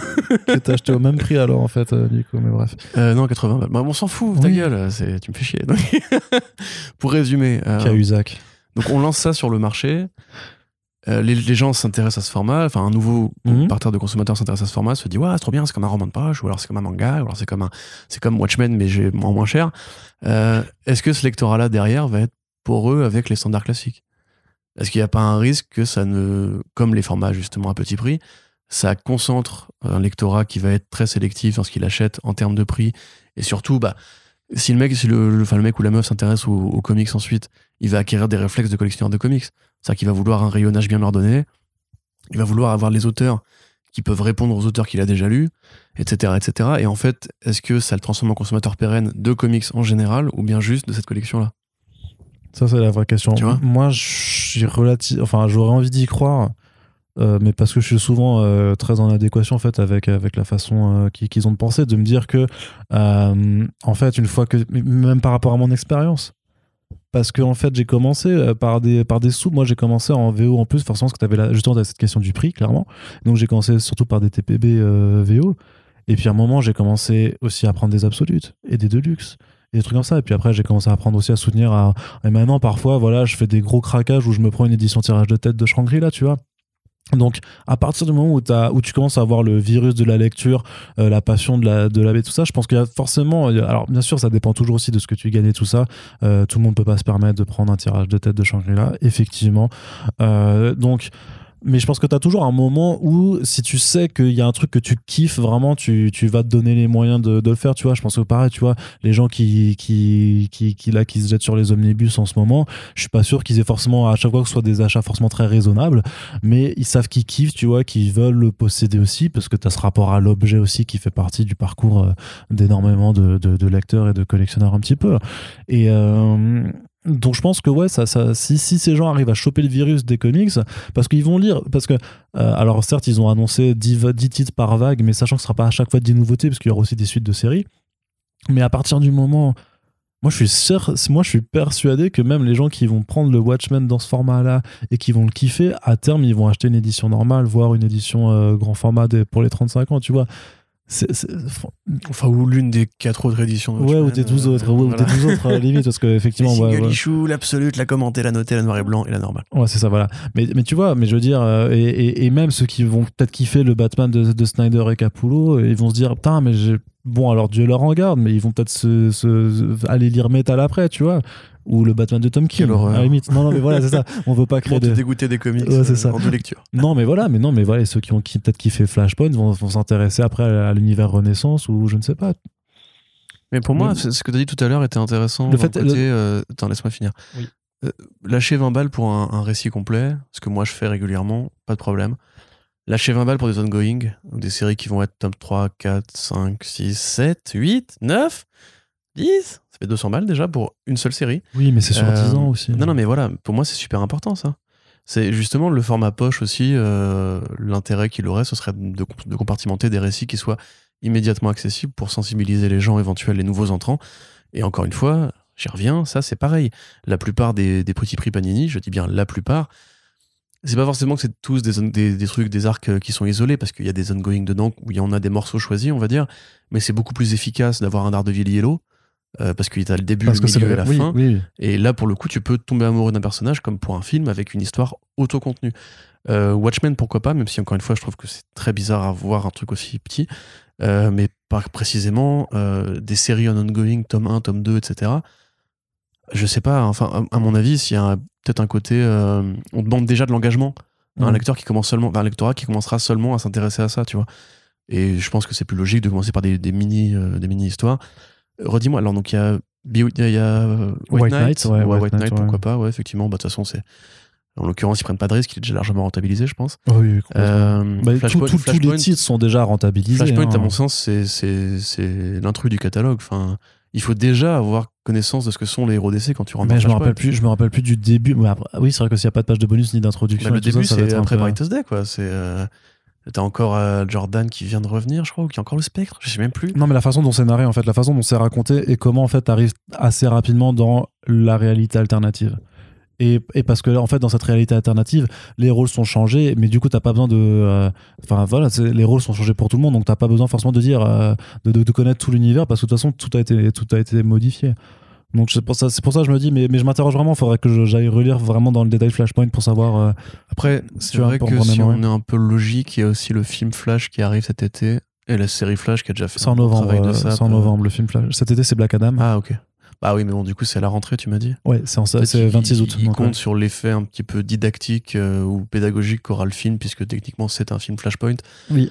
Euh, mais non, je sais pas, je trouve ça un peu curieux. Après, comme on l'a dit, enfin, comme tu l'as dit sur les réseaux, euh, non, non, je pense pas qu'on soit, on est- on n'est pas à la cible. De fait, il y aura quelques collectionneurs qui vont être ravis de découvrir ce nouveau format et, et d'avoir un album qui sont déjà trois fois euh, en quatrième édition pour être un des bons, des bons collectionneurs. On vous voit, les gars, il y a pas de souci, on ne juge pas. Euh, mais moi, personnellement, j'admets que s'il y a des offres qui m'intéresseraient dans ce format-là, euh, que je pourrais pour- probablement énumérer dans un autre podcast, hein, ma liste au Père Noël, euh, là, tel quel, je trouve ça, ouais, je trouve ça un peu désarçonnant. Et à mon avis, c'est pas comme ça qu'on va, qu'on va flécher le chemin, on va dire. Je pense qu'il faut en fait accepter que les bouquins auront toujours un prix et un coût. Que faire des offres à petit prix, c'est trouver un palliatif au fait que tout le monde n'a pas les moyens de s'en payer. Et que certes, il faut trouver des nouvelles façons de baisser les prix. C'est une réflexion intéressante. En tout cas, c'est bien qu'ils se posent la question et qu'ils trouvent des idées, enfin qu'ils cherchent des idées. Mais euh, si le lectorat du coup s'habitue à payer 10 balles pour du Watchmen, est-ce qu'il aura envie de payer 35 balles pour du Saga demain Tu vois, c'est et c'est moi c'est la question en fait que je me pose vraiment. Je pense que Saga finira d'ailleurs par aussi arriver là-dedans parce que c'est pareil très logique d'imaginer comment séduire un lectorat Mm. si c'est bien leur mission euh, en faisant justement un appel au chef-d'œuvre. Ouais. Euh, Saga, c'est les- littéralement ce qui a amorcé une vague de création en indé. euh, Après, je l'avais Euh, pas vu parce qu'il y avait, y les deux, deux autres vagues qui avaient été, qui avaient été, enfin, qui a pas été annoncé mais qui ont été dans un dossier de presse, mais qui est pas encore, que tout le monde n'a pas Ah. encore reçu. Tu vas tout nous dire aujourd'hui. Bah non, du coup, je, j'ai pas encore le go, quoi, mais je sais qu'en tout cas, il y avait pas Saga dedans. Mais j'imagine, mais, mais, mais ta réflexion est intéressante, j'imagine qu'elle est sûrement peut-être à la réflexion, ouais. Mais notamment quand ça reviendra en VF, Mm. euh, peut-être. euh, Mais du coup, non, parce que c'est à la fin de la, aussi à la rentrée. genre les, les, les pages pleines de DKR là-dedans, le combat Batman-Superman, la bombe atomique là-dedans, dans ce petit standard. Je sais pas, mais il y a vraiment un truc. Je, je suis pas. Je suis Ce pas sera, euh, sera pas cette année parce que Saga fera son retour euh, vraisemblablement vu que ça a redémarré. Je pense qu'ils le font en fin d'année et vu qu'ils ont déjà annoncé les trucs, ce sera pas euh, possible que ça Ouais, arrive maintenant. mais, euh, Moi, je, je, je suis pas un ennemi forcément du, du petit format. Je le dis, il y a, regarde le Spider-Man Mary Jane de Miyazawa, là, Ouais. euh, qui était d'ailleurs déjà quelque part du American manga à sa façon, mais en couleur. Euh, c'est typiquement le genre de projet qui, se- qui serait parfait pour ce, ce- ce- cette catégorie. Oui, mais il est déjà en Marvel Next Gen et le truc c'est que Marvel Next Gen c'est Urban Link qui a déjà en fait. euh, mais, mais le truc c'est que Next Gen et Link, à la différence de, de ça, c'est que c'est très ciblé aussi euh, par une catégorie d'âge en fait, qui est vraiment c'est du euh, c'est de la bande dessinée pour des ados pour des jeunes adultes et, euh, et, et voilà donc il y a alors que celle-là en fait est beaucoup moins identifiée enfin c'est pour des adultes hein, gros grosso modo tu vois ou, ou pour n'importe qui d'ailleurs c'est euh, c'est pas enfin Watchmen c'est pas all ages pour moi mais alors que l'autre, tu vois, il y avait un, autre encore, un autre ciblage un peu plus spécifique. Euh, alors que celle-là est beaucoup plus généraliste. Et ce que je veux dire aussi, même pas quand tu mentionnais la, collection Panini, tu vois, par exemple, les Panini, le printemps de l'année dernière, tu avais quand même le tome 1 de Venom.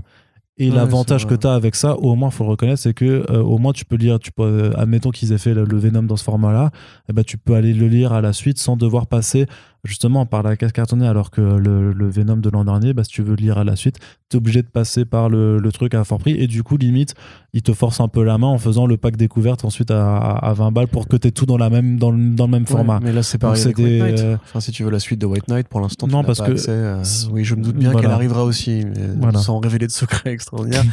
mais euh, ouais, c'est pour ça que pour moi, c'est mieux. en- Enfin, les récits complets ont plus de, de logique à épouser ce format-là. Pour le moment, ouais. donc, tant qu'on n'a pas forcément de. Enfin, tant qu'on n'a pas cassé la logique des vagues, on va dire, et que c'est pas juste un truc qui, qui arrive à flux tendu régulièrement. Non, non, non. Mais euh, après, c'est un, un très vaste débat. Moi, franchement, j'ai juste une vraie question qui est est-ce que ça va marcher? C'est aussi bête que ça. Je, pas forcément pour, pour, pour nous, lecteurs qui sont déjà, enfin, lecteurs qui sont déjà installés, lecteurs qui sont déjà installés, mais vraiment, est-ce que ça va convaincre de nouvelles personnes? Et est-ce que ça risque pas d'avoir un, un, un dommage collatéral qui sera justement de créer un nouveau standard de prix, de valeur perçue Parce que c'est vrai que tu vois Watchmen avec justement, parce que c'est vrai qu'Urban, ils sont quand même assez exigeants en termes d'édition. Encore une fois, l'édition est pas, euh, est pas infamante, c'est un beau bouquin. Tu vois Watchmen à 10 balles et tu vois Watchmen à. Du coup, c'est combien le. C'est 35 balles euh, le Watchmen normal? Non, non, c'est non, non, ça doit être un petit peu moins. 35, c'est peut-être l'édition euh, collector. Je sais, je Ah, sais pas. J'ai hein, euh, quand même. Euh. Ouais, mais j'ai pas les chiffres en tête là. Ok, bref, donc tu vois celui-là et celui-là. euh, Attends, je peux regarder sur. si justement on a toujours cette crise du pouvoir d'achat et a priori ça risque pas de s'améliorer du jour au lendemain, Ah oui, oui, les non, temps mais- sont durs, mais, euh, mais, mais Macron nous protège. Ah non, pardon, pas, de- pas de politique, on a dit, Non, pardon. je Il va t'ai nous protéger, dit- il a dit, pardon. dit, je Voilà. t'ai dit pas de politique dans ce Pardon, podcast, pardon, pardon. plaît. Allez, allez les gars. Euh, donc du coup, voilà, ça oui, se c'est passe très bien. 35, c'est 35 euros. Mais voilà, est-ce que vraiment ça risque pas justement de d'habituer ce, ce nouveau lectorat-là précisément à avoir une offre de prix qui lui correspond? Et à jamais se déporter sur l'offre de prix d'après D'ailleurs, c'est marrant, sur Amazon, là, ils mettent le Urban Nomad au 8 juillet. Alors que c'était annoncé pour le 26 août, mais ok. Il faut mettre à jour vos, euh, sois-tu, Jeff. vos listings, euh, messieurs, dames de chez Urban. Allez, on passe à la suite. On va du côté de la VO un petit peu. Euh, moi, une nouvelle qui m'a fait grave plaisir, c'est Valiant Comics qui annonce trois nouveaux titres avec, ma foi, des, des artistes quand même fat. La passion dans les yeux d'Arnaud quand il a dit ça. non, mais vraiment, ça m'a fait super plaisir parce que Valiant, ça fait quand même depuis 2020 avec la pandémie qu'ils ont pris cher. Clairement, le, pour eux, le coronavirus, c'était quand même un mec avec une batte euh, de fer, enfin une barre de fer qui leur a pété les genoux. Et les gars, ils étaient au sol, vraiment, littéralement, à sortir un single issues tous les deux mois limite euh, pendant, très longtemps. D'ailleurs, ça a eu beaucoup d'impact aussi, même sur le, le planning VF de, de Bliss, hein, qui devait attendre juste que les titres finissent par sortir euh, pour pouvoir proposer des albums. Et donc là ils ont quand même dit que euh, Valiant 2022 ce serait Uprising ce serait le nouveau et tout ça. J'avais un petit peu du mal à y croire parce que leur dernière nouvelle leur dernière annonce bon alors ils ont fait euh, Ils ont, ils ont annoncé le Archer Armstrong Returns, enfin Forever, qui a l'air plutôt sympa. Et avant, il y avait le Armor Clad, euh, dont le concept trouve trop, être plutôt rigolo, mais qui a pas l'air non plus, enfin voilà, qui, euh, qui va pas non plus renverser le game. Mais là, du coup, il y a quand même certains titres. Alors bon, euh, Cullen Bunn fait un, un titre qui s'appelle Book of Shadows, qui est assez cohérent en fait dans le travail de cet auteur-là chez Valiant, parce que il a... Putain, j'en ai marre. Non, mais, Corentin- non, mais la, la suite va vous étonner, vous inquiétez pas. Ça, ça commence pas bien, mais après c'est bien. Mais non, mais t'es chiant, mais je sais pas pourquoi tu l'aimes pas à ce point, quoi. C'est- il, produit. terrible quand même. Mais The Six Gun, pas- c'est- The Six Gun, on va en reparler après. The Six Gun, c'est bien, tu vois. Super bien. Franchement, c'est super cool. J'adore. Tu fais pas une série de 50 numéros avec 6 spin-offs si c'est pas un minimum quali quand même, hein, je suis désolé. C'est vrai qu'on a aucun exemple. Onipress, non, mais je- chez Onipress en plus, franchement, je suis désolé. Continue, mais te, te laisse pas déranger. Non, mais en l'occurrence, parce que moi je les ai lus pour une fois. C'est vrai, je- bravo. Moi je les ai lus chez euh, ce qui est sorti, donc Cullen Bunn, son, Shadow, son Shadowman, chez euh, son nouveau Shadowman avec John Davison, notamment sur euh, C'est mortel, franchement, c'est hyper bien maîtrisé. Sa Puck Mambo, c'était très sympathique aussi. Donc en fait, il va faire le Book of Shadows, qui est un peu le titre d'équipe euh, par rapport à la version un peu dark mystique de l'univers Valiant. Donc vraiment. Euh, Shadowman qui mène, qui est avec Punk Mambo, qui est avec le guerrier éternel et qui aussi avec euh, Docteur Mirage, euh, grosso modo pour contrer une nouvelle menace. Pourquoi pas En tout cas, c'est un, un titre d'équipe comme ça, comme on, comme on en voit peu. Il y a quand même, euh, euh, il y a, il y a- donc c'est euh, c'est Ricardo Latina par contre qui dessine. Je ne connais pas ce- cet artiste euh, beaucoup, donc je peux pas vous dire si ce sera beau. Mais en tout cas, le, le- le concept c'est vraiment c'est Justice League Dark chez Valiant, grosso modo, vraiment, tout simplement.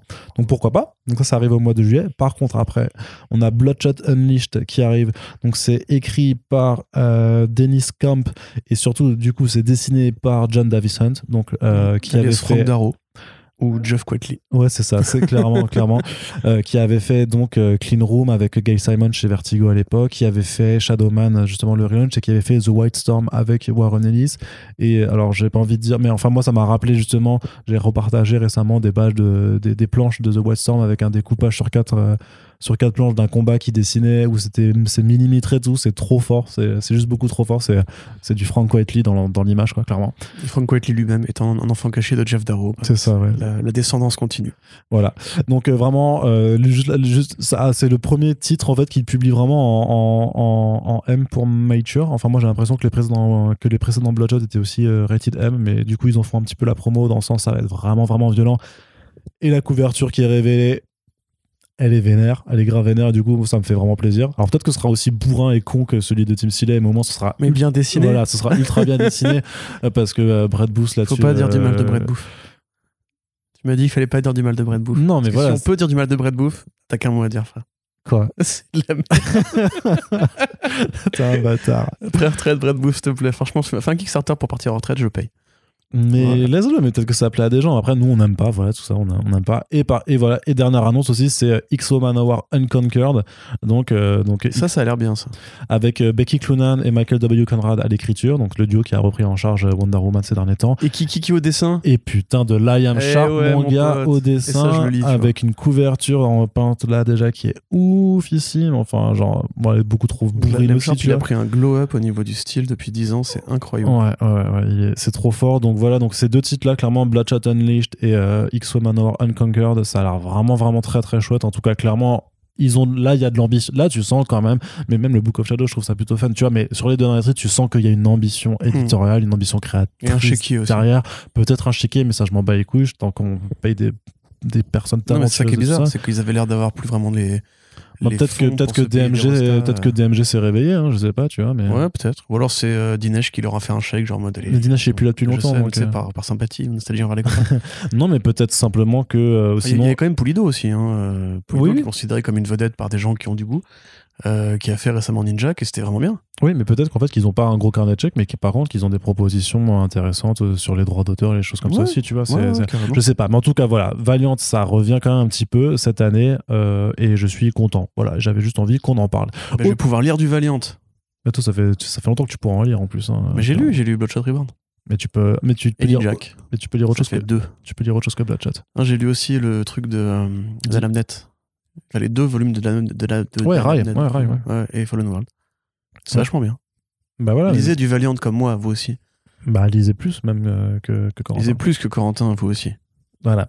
Autre retour attendu, c'est le Control Natura de Mirka Andolfo qui fait son retour chez Image Comics. Donc c'était une, maxi-série en 12 numéros sur le premier volume qui était dans un monde avec des, des animaux anthropomorphisés, euh, dans une société, euh, on va dire patriarcale, en tout cas totalitaire, qui régit euh, les rapports sexuels entre les personnes en interdisant les gens d'espèces différentes de s'accoupler. Et donc on suivait là une, une, héroïne qui s'appelle Leslie, qui est donc une femme cochonne une truie. Euh, une... Oui, bah, j'aime pas ce mot. Bah, c'est non, hein, oui, oui, d'être un truc euh, dérivatif. Euh. Voilà.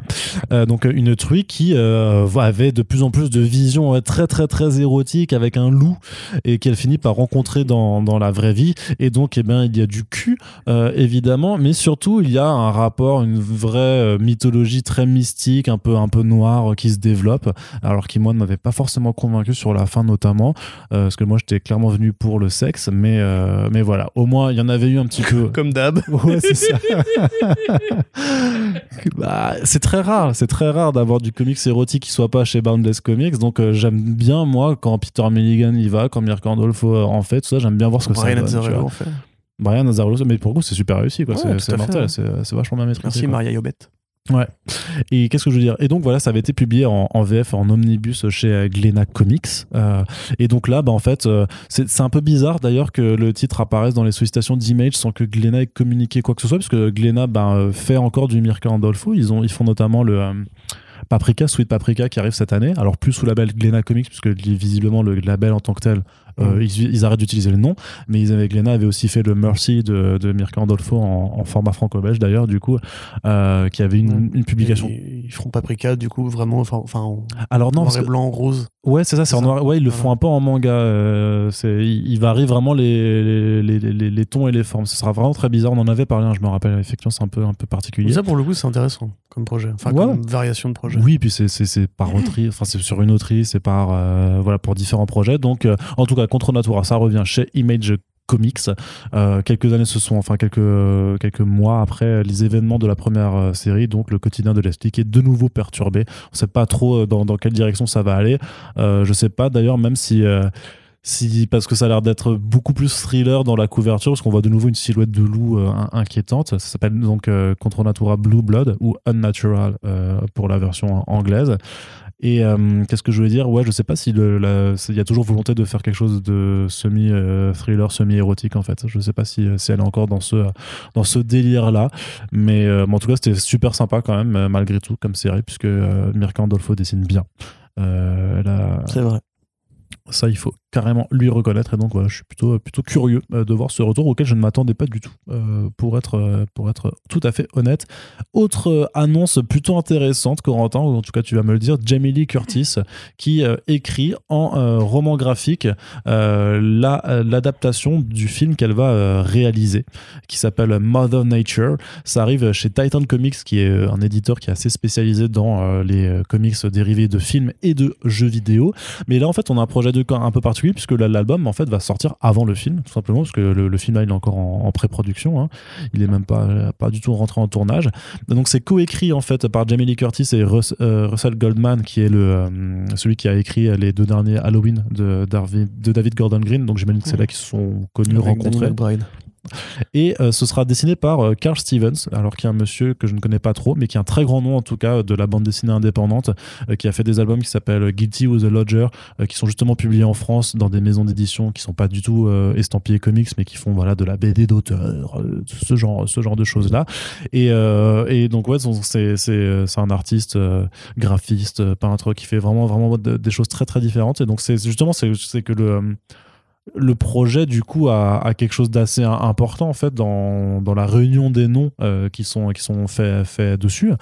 Euh, et donc de quoi ça parle? Ben, ça parle grosso modo d'une petite ville euh, des États-Unis qui s'appelle Catch Creek, qui est complètement euh, dépendante, euh, donc qui est située au, Nouveau-Mexique et qui est complètement dépendante d'une corporation qui s'appelle la Cobalt Corporation, qui fait des forages en fait miniers. Et en fait, il y a une jeune fille qui s'appelle Nova Terrell, qui a un peu les nerfs contre cette compagnie puisque son père est mort d'un accident du travail. En tout cas, c'est ce qu'on lui dit. C'est des circonstances un peu mystérieuses et donc il va commencer à devenir activiste et à, vouloir faire du, sabot, du, sabotage tout simplement. Et avec ces opérations de sabotage, en fait, bah elle va réveiller en fait des forces obscures qui se cachent très certainement dans une zone d'expérimentation en fait de, cette compagnie, qui est vraisemblablement la fameuse Mother Nature, la mère nature, qui donne son titre et qui visiblement elle en aura un peu rien à foutre que que Nova soit du, bon côté et qui va commencer à, buter des gens dans, dans tous les sens. Et il y a quelques planches qui sont déjà qui sont déjà en ligne et ma foi il y a quand même enfin ça c'est plutôt c'est plutôt euh, agréable je trouve comme style puis tu as quand même une, une, scène en fait où tu vois une sorte de, gros pic à forage euh, qui euh, bah, qui a écrabouillé la tête d'un type et c'est ultra gore en fait je trouve. Enfin je trouve que l'image est, super sèche dans, dans, sa représentation de la violence. Et du coup je suis quand même assez intrigué. C'est marrant de voir Jamie Lee Curtis qui écrit coécrit en tout cas sa, sa, BD après voilà on a vu Kanye Reeves qui faisait ça. On a vu Emilia Clarke aussi qui faisait sa, sa création. Mais à la différence justement enfin là c'est vraiment un projet qui est pensé dans l'accompagnement de, promotion d'un film. Techniquement, Berserker, on sait aussi que ça a très certainement été pensé dès le début pour être un truc transmédia. Et donc finalement, il n'y a que Emilia Clarke qui, pour l'instant, fait un truc euh, juste BD, euh, BD. Quoi. Ouais, après, c'est peut-être plus compliqué à adapter euh, le projet d'Emilia Clarke, je pense, parce que ça touche à des sujets particuliers, on va dire. Mais il y avait déjà eu un truc comme ça avec Darren Aronofsky qui avait fait la BD The Fountain, qui avait dit, parce qu'il avait peur que le film lui censure son montage ou même l'emmerde par rapport à la faisabilité du projet. Il avait dit, bah, comme ça, si jamais le film il est euh, sabordé par les producteurs, j'aurais au moins fait la BD qui est ma vraie version de l'histoire. Bon, il se trouve qu'il n'a pas été si emmerdé que ça pour The Fountain, mais donc c'est pas rarissime. Comme tu l'as dit, je pense que c'est évidemment un, effet cliquet euh, des, euh, des BD, on va dire, de stars qui, qui commencent à affluer sur le marché. on peut se douter que Titan, justement, a accueilli la, les bras et le portefeuille ouvert Jamie Lee Curtis, qui est quand même une vedette quoi qu'on veuille en dire, c'est pas forcément le nom le plus connu, mais tout le monde voit son visage, tout le monde l'a déjà croisé euh, dans les tonnes de films comme True Lies par exemple, un film affreusement, sexiste, mais euh, très rigolo. Trop marrant. Ouais, trop marrant Rematez-le aujourd'hui, franchement, il a très mal vieilli. Euh, enfin, pas au niveau des effets spéciaux, mais bref. Donc simplement, ouais, c'est chouette. donc le trait, effectivement, assez particulier. Il faut savoir que c'est rigolo pour un projet derrière la licence comme ça d'avoir été chercher Carl Stevens, qui est un dessinateur qui de base en fait a un trait photoréaliste en fait. Enfin, photoréaliste, euh, expressionniste, on va dire. C'est-à-dire que ces, ces, personnages vont vraiment l'air d'avoir été décalqués depuis des photographies. Euh, c'était déjà le cas pour Lodger, qui est en l'occurrence une BD en noir et blanc. Là, rajouter de la couleur avec ça, j'avoue que moi j'avais juste lu ça de lui. Euh, rajouter de la BD de la couleur avec ça, ça donne vraiment un effet, ouais, vraiment BD 1D, limite un peu underground, ouais, c'est ça, très particulière. Le thème, en l'occurrence, ça fait penser un peu à Red Fork. Je sais pas si tu te souviens, ce BD, c'était oui. EUA, TKO Non, c'est TKO, ça arrive en plus euh, chez Panini ouais, voilà, bientôt. Pas, pareil, ça parle justement des, des mineurs de fond et qui réveillent par accident une sorte de balrog de la Moria, on va dire, à force de creuser trop profondément. Euh, donc, allégorie de la, du, du, danger que représente l'exploitation minière pour la nature et, et pour les petites villes comme ça qui sont laissées au chômage depuis que les lois contre, euh, contre l'exfiltrage du, du charbon ont été votées aux États-Unis. Euh, de la même façon que les accidents, voilà, c'est un truc qui revient très régulièrement dans l'imaginaire américain. Il y avait, il y avait un journaliste qui s'était fait, qui s'était pris un procès parce qu'il avait justement accusé euh, un mec qui s'appelait Bob Murray, je crois, qui était un, un, un, leader minier, on va dire, euh, de, de, malveillance, enfin pas de malveillance, de, de, négligence, parce qu'il y a régulièrement chaque année des, des, mineurs qui se font ensevelir comme ça. Mmh. Donc ouais, c'est vraiment au croisement de plein de bonnes idées en fait. J'admets que je suis assez curieux de voir Jamie Lee Curtis en scénariste. Je la connais plutôt voilà comme, euh, comme actrice, moi personnellement. Bah, en plus, en plus elle va et puis elle va réaliser aussi le film après du coup. Ouais, voilà. Euh, Donc euh, même si le film, moi, j'avoue que n'étant pas forcément dans cette sphère que toi tu apprécies des petits films d'horreur un peu bizarres, enfin je l'ai été mais plus maintenant. Je, en tout cas, la, BD m'intéresse, ne serait-ce que pour le pour le dessin. Et effectivement, parce que ça a l'air quand même plus ambitieux et plus bizarre, simplement que Berserker, qui était quand même un peu, maintenant on peut le dire, un peu une disquette, hein, quand même. C'était vraiment un produit d'un produit véhicule pour Keanu Reeves qui voulait se faire pas encore plaisir, on va dire. Hein. Ouais, mais bon, enfin, t'as lu après le numéro 1 Parce que vraiment, c'est pas dingo dingo, hein, c'est vraiment. Euh, non, non, dingo, c'est le. C'était Matkin qui co, qui co écrivait, je crois. Franchement, peut-être l'un de ses pires bouquins, quoi. Bah, après, Matkin, bah, Matkin, il a fait des croûtes chez DC aussi, hein, à l'époque Forever Evil et tout ça, là, c'était pas évident. Hein. après, il a fait des chefs-d'œuvre en indé. Oui, oui, non, bah, de toute façon, oui. Mais bon, bref, euh, voilà, moi, je suis, assez, assez hein. curieux, effectivement, et bon, Mother of euh, Madness, c'était sympathique, euh, sans plus. Là, j'admets que oui, dans cette catégorie des BD de stars, on va dire des BD triple A, ça, ça, ouais, ça m'intéresse un peu. Très bien. Allez, on fait, finit cette partie comics avec un petit peu de news consacrée au mainstream, à nos éditeurs mainstream euh, préférés qu'on adore, hein, qui euh, publient Oh oui. plein de trucs et histoire Salut de, histoire de, de, de- de saturer les, euh, voilà, tout le monde, mais on leur raconte un petit peu. Après, voilà, on a fait 1h26 sur quand même de, de, de la VF et de l'indé, donc on va leur faire leur petit quart d'heure quand même du mainstream, et en, termes- en temps de répartition, voilà, on leur... T'as pas à justifier, non C'est notre métier aussi. Hein, de... Non, mais je j'explique aussi les choix qu'on fait euh, pour dire on n'a pas tout, euh, tout- tous les pouvoirs possibles, mais euh, du coup, euh, la, la sélection de ce qu'on choisit permet aussi de mettre en avant les choses qu'on a plus envie de mettre en avant, même si techniquement, en termes d'importance médiatique, c'est moins, c'est moins important en fait de parler euh, effectivement de, euh, de Contre Natura plutôt que de Fortnite X Marvel par exemple. Mais, juste, excuse-moi, Oui. j'ai le programme. Oui, il y a quand même une grosse news. Oui, Oui, d'accord, ok. Parce que tu disais. Oui, continue, continue excuse-moi, pardon. dans le, dans le mainstream, J'avais décroché, oui, oui, c'est ça. Oui, oui, oui, il y a des grosses news, oui, bien sûr. Non, mais une assez grosse quand même. Par Bah, tu- rapport à un mec qui a des cornes. Et qui est scénarisé par un mec qui fait des blagues de cul. Parce que je me souvenais plus si c'était la, la- la dernière fois qu'on en avait parlé ou cette fois-ci. Un mec qui a des cornes. Chip Zdarsky, Oui. Jorge Jiménez. Oui. Voilà. D'accord, oui. Ok, d'accord, oui, voilà. Non, on n'avait pas encore parlé. D'accord, ok, très on, bien. on va en parler. Mais avant, avant, on est du côté de chez Marvel. Et chez Marvel, il y a une nou- nouvelle adaptation en comics des romans Wild Cards de euh, George Martin euh, qui euh, vont être publiés euh, cette année. Alors, moi, je connaissais pas Wild Cards. Donc, c'est un projet en fait de d'univers partagé de super-héros euh, qui se déroule en fait. C'est dans une uchronie. Euh, grosso modo, c'est euh, juste après la Seconde Guerre mondiale. Il y a un virus qui s'appelle Wildcard euh, qui, qui arrive d'une planète lointaine en fait et qui est répandu sur, sur, sur la planète par des extraterrestres et grosso modo qui va buter des dizaines de milliers de personnes directement. Et en fait, les rescapés de, de cette attaque virale vont avoir différents, différents devenirs, c'est-à-dire que le virus modifie l'ADN et, donc, en fonction de, so- de ça, euh, si l'infection ne vous tue pas, euh, là je lis vraiment juste le texte pour faire le pitch, il y a 9 chances sur 10 que vous deveniez un, Joker, soit un mutant euh, difforme, monstrueux, un, monstre hein, tout simplement. Et il y a une chance sur 10 par contre que vous deveniez un as, c'est-à-dire un, être doué de pouvoirs formidables. Donc grosso modo destiné à devenir un super-héros. Et il y a aussi un troisième sort possible, puisque à chaque fois les, les, les devenirs en fait sont des... sont en, en rapport justement avec un jeu de cartes, d'où le wild card. Euh, si vous devenez un 2, c'est-à-dire que vous aurez un pouvoir, mais que c'est un pouvoir nul. Par exemple, euh, imiter le rire de Corentin. C'est pas un pouvoir super pratique. C'est, c'est- en tout cas, ça peut être pratique. ça peut, ça peut être sympa pour faire rire des gens, euh, parce que c'est un rire qui est communicatif. Mais par exemple, Oui. péter avec la bouche, tu vois, ça c'est pas, c'est pas ouf, tu vois. Tu Genre- compares mon rire au fait de péter non, non, non, parce que je non, non, je pense à, à l'Enfeuse 2-3. Je crois que dans l'Enfeuse 2-3, t'avais un gars qui avait un pouvoir où il pouvait péter par, par la la bouche, quoi, ça. en. Mais donc voilà, c'est un, c'est un pouvoir, un pouvoir, un pouvoir nul. Par exemple, euh, ouais, transpirer des doigts, tu vois. Mm. Tout le monde a ce pouvoir, techniquement. ça. non, mais oui, non, mais du coup, faire caca par les doigts. Voilà, ça, c'est un pouvoir nul. ça, c'est vraiment très, très nul. du coup Ouais, c'est ça. horrible. Merci pour ces belles images, Arnaud. Tu sais, Depuis tout à l'heure, il y a le paix, la sueur et le caca, et tout par les doigts en plus. Mais parce qu'en même temps, tu dois, quand tu dois penser à quelque chose de nul, qu'est-ce qui est nul? Le caca, c'est naze. Bah. J'en sais rien, tu pourrais, euh, tu pourrais genre être totalement inaudible en marchant, mais seulement quand tu portes des chaussettes. Tu vois, donc faites comme tout le monde, est inaudible en portant des chaussettes en marchant, je sais pas. Ou alors tu pourrais communiquer avec les animaux, mais seulement les vers de terre. Tu pourrais connaître le numéro, le tu pourrais connaître des numéros de téléphone par cœur, mais seulement de célébrités has-been Putain, c'est pas que mal. t'as ça. jamais envie d'appeler. Ah, tu vois. Du coup, c'est vrai que c'est pas con. hein. Tu vois. Donc voilà. Donc grosso modo, c'est dans cet univers-là. En fait, c'était donc ça a été. Prêt de bouffe Quel bâtard.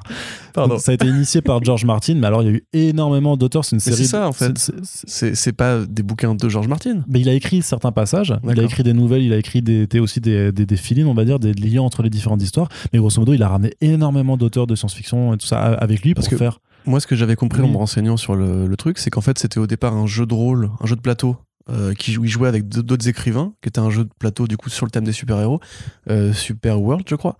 Et qu'en fait, il a mené une campagne avec ses potes, du coup, écrivains, qui ramenaient des idées à chaque fois, et il a fini par superviser une sorte de grande collection de romans, où en fait, c'était un univers partagé, mais tout le monde rajoutait ses machins, et lui. Bah, j'avais il- pas, j'a- j'avais pas le, le jeu de rôle en tête, mais oui, sinon c'est ça, c'est c'est que c'est une collection de, de bouquins sur lesquels en fait il ramène tout le monde et chacun euh, doit écrire, mais après c'est quand même lui le, le- le- maître d'orchestre parce que genre le premier recueil, en fait, il écrit peut-être que deux nouvelles sur les dix qui sont dedans, mais par contre il fait l'intro et euh, des, euh, des interludes, tu vois, pour quand même donner une direction, une direction d'ensemble. Et donc bah il y a déjà eu en fait euh, euh, plusieurs plusieurs adaptations en, en comics qui qui ont existé. Euh, Il y avait eu Chris les- Claremont Il y avait du Chris Claremont. C'est du Chris Claremont en, chez Bantam Books, apparemment. Ouais. Euh, T'as eu Saladin Ahmed aussi, qu'on a fait un peu, je crois. Ouais, mais en, en Euh, bouquin, en bouquin, du coup. hein, Oui, oui, en euh, bouquin, oui. pas oui. les comics, Oui, oui. ouais. Chez, chez Saladin Ahmed, c'était chez Thor Books. Mm. J'ai ma fiche sous les yeux, là. Donc il y avait voilà, déjà des, des proximités avec, les, avec des auteurs de comics, on va dire. Et effectivement, apparemment, il y a déjà eu des adaptations. Bah, il y a eu une première en fait chez Epic Comics, donc l'ancien label indé de, de Marvel. Donc c'était une mini-série en quatre numéros et qui en fait euh, avait une certaine originalité, c'est- c'est-à-dire qu'il y avait euh, neuf auteurs et neuf artistes et que chacun faisait bah, comme les bouquins en fait des histoires, euh, des histoires qui leur étaient propres, puisque le but de cette première mini-série c'était de montrer justement toutes les possibilités qu'il existe dans, dans cet univers. Après, ils avaient fait euh, une seconde mini-série qui s'appelait Wildcards The Hard, Call, The Hard Call, qui était sortie en 2008 euh, en six numéros et qui justement en fait elle se déroulait pas euh, dans l'Uchronie mais 60 ans après à l'ère moderne de cette Uchronie. Et donc là par contre le nouveau projet qui arrive chez Marvel ça s'appelle Wild Cards The Drawing The, Draw, The Drawing of Cards. Je suis désolé j'ai un, un très mauvais accent aujourd'hui ce qui veut dire tirer les cartes. On, on continue de, de jouer sur les mots avec le, jeu de cartes qui justement nous présentera en fait euh, qui sera une adaptation des premiers récits en fait qui ont été initialement publiés donc qui va et qui va nous présenter cet univers. Et j'imagine que si la mini-série marche il y en aura des autres euh, qui, qui arriveront. Et euh, bah, je suis vraiment très curieux parce que du coup je ne connaissais pas cet, univers. Alors qu'apparemment ça a quand même une certaine notoriété.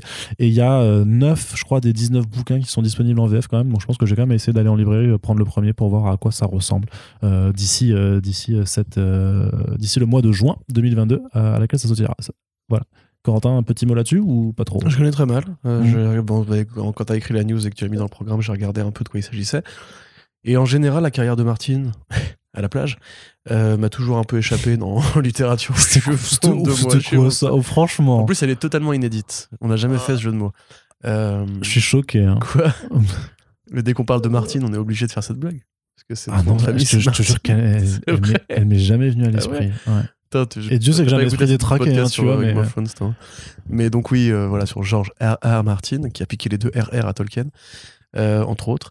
Mais euh, oui, j'ad- j'admets que personnellement, moi, c'est pas un, un écrivain qui me fascine, mais le fait d'avoir comme ça une espèce de, de collection, euh, mais comme un comics en fait, avec euh, voilà différents Mhm. écrivains qui font leurs propres histoires, et lui qui est plus une sorte de Mark Greenwald de la continuité, on va dire, ça peut être intéressant. Après, je me rends pas compte si c'est des fans de super-héros ou quelle, quelle, quelle différence ça prend par rapport au genre classique du super-héros. Euh, j'ai déjà le disque monde à lire, donc je vais pas forcément m'y intéresser maintenant. Mais euh, voilà. Moi je me suis mis dans la, moi je, me- moi, je me suis mis dans la roue du temps, donc pareil, cha- chacun Ouais, ses, voilà. ses trucs. hein, Et j'ai Jérusalem aussi, tu vois. Que Ah, bah ça pour le coup, c'est ouais, je conseille pas forcément. non mais ouais, chacun ses trucs qu'on lira pas en fait. Tu vois, mais- Mais donc oui, euh, en comics pourquoi pas, faut, faut voir comment ça digère cet univers-là que je ne connais encore une fois pas très bien.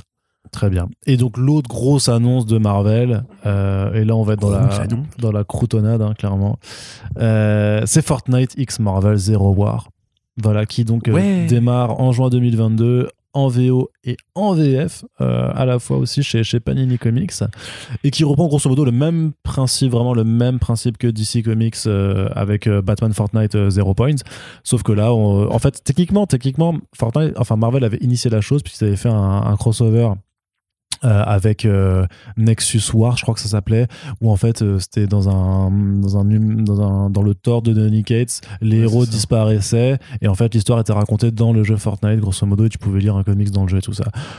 Voilà, ça, ça, ça a existé, Super. ça a existé. Merci le capitalisme. Ouais, et euh, oui, mais en même temps, on sait pas, peut-être qu'il y a de, plus de lecteurs de Marvel maintenant grâce à ça, on ne sait pas. euh, Est-ce qu'il y a le colonel Moustarde qui est de retour? Eh, Exactement. trop Mais oui, bien sûr, euh, Donald Mustard sera de, de retour. Donc, c'est le directeur créatif de Epic Games, qui est le studio qui a développé Fortnite, qui est quand même le jeu vidéo le plus joué au monde, je crois, aujourd'hui encore. Sûrement, en tout cas, l'un des plus joués, ça c'est certain. Ah non, bah non, mais non.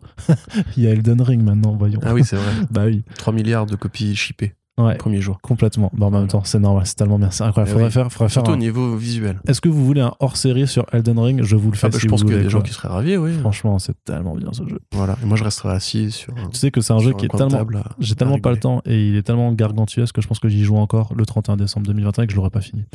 C'est pour ça que j'ai pas commencé Breath of the Wild encore. C'est mieux que Breath of the Wild du coup. Non, C'est J'en tout. sais rien, remarque Non, en fait, mais ça hein, prend le meilleur de Breath of the Wild On peut- on fait un podcast comics là. et ça prend le meilleur des Dark Souls et ça fusionne le tout. Et Donc, ah, bref, oui, pardon. Fortnite, un jeu beaucoup mieux. que, Fortnite. euh, Elden Ring. Donc ce sera donc Fortnite X que Marvel. Zero War, donc avec euh, la même équipe scénaristique, donc Christos Gage et euh, Donald Mustard. Et au dessin, il y aura. Ah, c'est vraiment, ils ont repris les mêmes et on recommence Bah, en même temps, les deux, ils connaissent l'univers maintenant, donc euh, voilà. Et c'est Sergio. plagiaire, Et c'est quoi. Sergio. Da- Ser- Non, mais ça, mais c'est pas il y a pas de plagiat. C'est euh, là, Ah, le- on a vu que ça se vendait bien chez, les, chez la concu, donc on fait la même chose. Enfin, c'est un peu un plagiat, non Mais, mais non, mais, mais- mais- non, c'est pas ça, mec. Ah, Attention. C'est Epic Games. c'est- bah, Epic Games, ça fait ouais, ça a vachement bien marché. Vas-y, on fait la même chose euh, avec les autres héros, c'est tout. C'est pas du tout une question de concurrence. Là, c'est Epic Games qui clairement a vu que ça a fait de la grave de la thune euh, chez un éditeur de chez DC. Il se dit bah du coup, je fais la même chose chez Marvel. Je pense qu'Epic Games gagne plus d'argent en une journée que DC Comics en un an. hein. Oui, mais ce que je veux dire, c'est que ça leur a fait vendre, ça fait vendre des codes in game. Après, ça leur fait vendre du contenu Ah, et tout ça. Tu les fais dans les menus McDo, ça se vend pareil. hein. Ouais, mais je pense vraiment pas. Pour le coup, je pense que vraiment c'est que c'est Epic Games qui. Moi, je pense que Marvel a accueilli la nouvelle avec beaucoup d'enthousiasme. Que Marvel, pardon, a accueilli la nouvelle avec beaucoup d'enthousiasme. En mode, ah, ça a marché chez Batman, mais on va essayer de faire pareil chez nous et on va prendre les mêmes personnes. Mais moi, je pense, bah oui, mais vu que Epic Games, vu qu'il y a Donald Mustard euh, derrière, je pense que c'est lui vraiment qui initie le truc et que c'est clairement une vrai stratégie. Tu c'est un fan euh, de comics? Bah ouais, on sait pas. Après, elle fait un truc avec Valiant. Euh, mais oui, ça, ça finira par arriver, ça, hein, avec DMG. clairement, si DMG on leur propose, ils Avec Dark pas Souls aussi, il hein. un crossover. Non, ta gueule. Allez, donc c'est Sergio Davila qui dessine, et en fait, ça va mettre. c'est un peu différent que Batman Fortnite parce que c'est là, c'est plutôt l'univers Fortnite qui s'invite dans le monde Marvel où justement les héros vont, euh, Spider-Man, Wolverine, Iron Man et Shuri, euh, vont chercher ce qu'ils appellent un fragment zéro. Euh, c'est euh, un cristal qui vient du point zéro justement qui est l'île dans laquelle se passe un, point focal sur l'île euh, dans laquelle se déroule Fortnite et donc ils vont partir à la recherche de ce cristal très convoité grosso modo on prend les mêmes aussi puisque chaque numéro a un code qui permet de débloquer du contenu in-game, qui sera disponible une semaine après la sortie du numéro sur Fortnite, mais on m'a fait comprendre qu'a priori ce sera plus cher, donc en fait pour le même prix il y a plus d'intérêt à prendre la BD avec. Et autre différence, c'est que cette fois-ci, euh, Marvel prend les devants en confiant le soin à Panini de euh, proposer les single issues directement en VF en même temps. En fait, il y aura une publication euh, simultanée VOVF, comme quoi faire de la VO en même temps, c'est possible des, des fois. Euh, enfin, VO et VF, c'est possible de le faire euh, en même temps. Et, mais justement, euh, Urban avait proposé un TPB en fait avec tous les codes euh, à 12,90 là de ce que je comprends euh, s'ils le font en simultané parce que les numéros VO vont pas sortir sont pas déjà prêts à l'avance c'est à dire qu'ils vont partir sur du single issues euh, donc euh, x 5 6 là Bah je sais voilà, on a sauvé le kiosque. Ouais, mais du coup, ça va être. parce qu'ils avaient fait un single issue aussi urban qui était à 4,90. Donc, c'est-à-dire que s'il faut faire euh, 4 ou là, ou 5, 5 ou 6 fois 4,90 pour avoir. Enfin, je sais pas. Je, je- je- je- du coup, je suis pas sûr que ça marche autant que Batman Fortnite parce que euh, on va quand même demander aux gens de payer beaucoup plus cher euh, com- comparativement.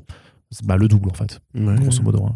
Donc, euh, Ouais. d'ailleurs, on m'a dit d'arrêter de dire grosso modo, donc euh, je suis désolé, je l'ai- là je l'ai redit. Et, euh, c'est bien, grosso modo. non, parce que c'est de- c'est devenu. un- On m'a dit, fais attention, c'est un Ah, tic, c'est nouveau t'es en train de. Ouais, Je crois que je l'ai aussi. donc faut arrêter.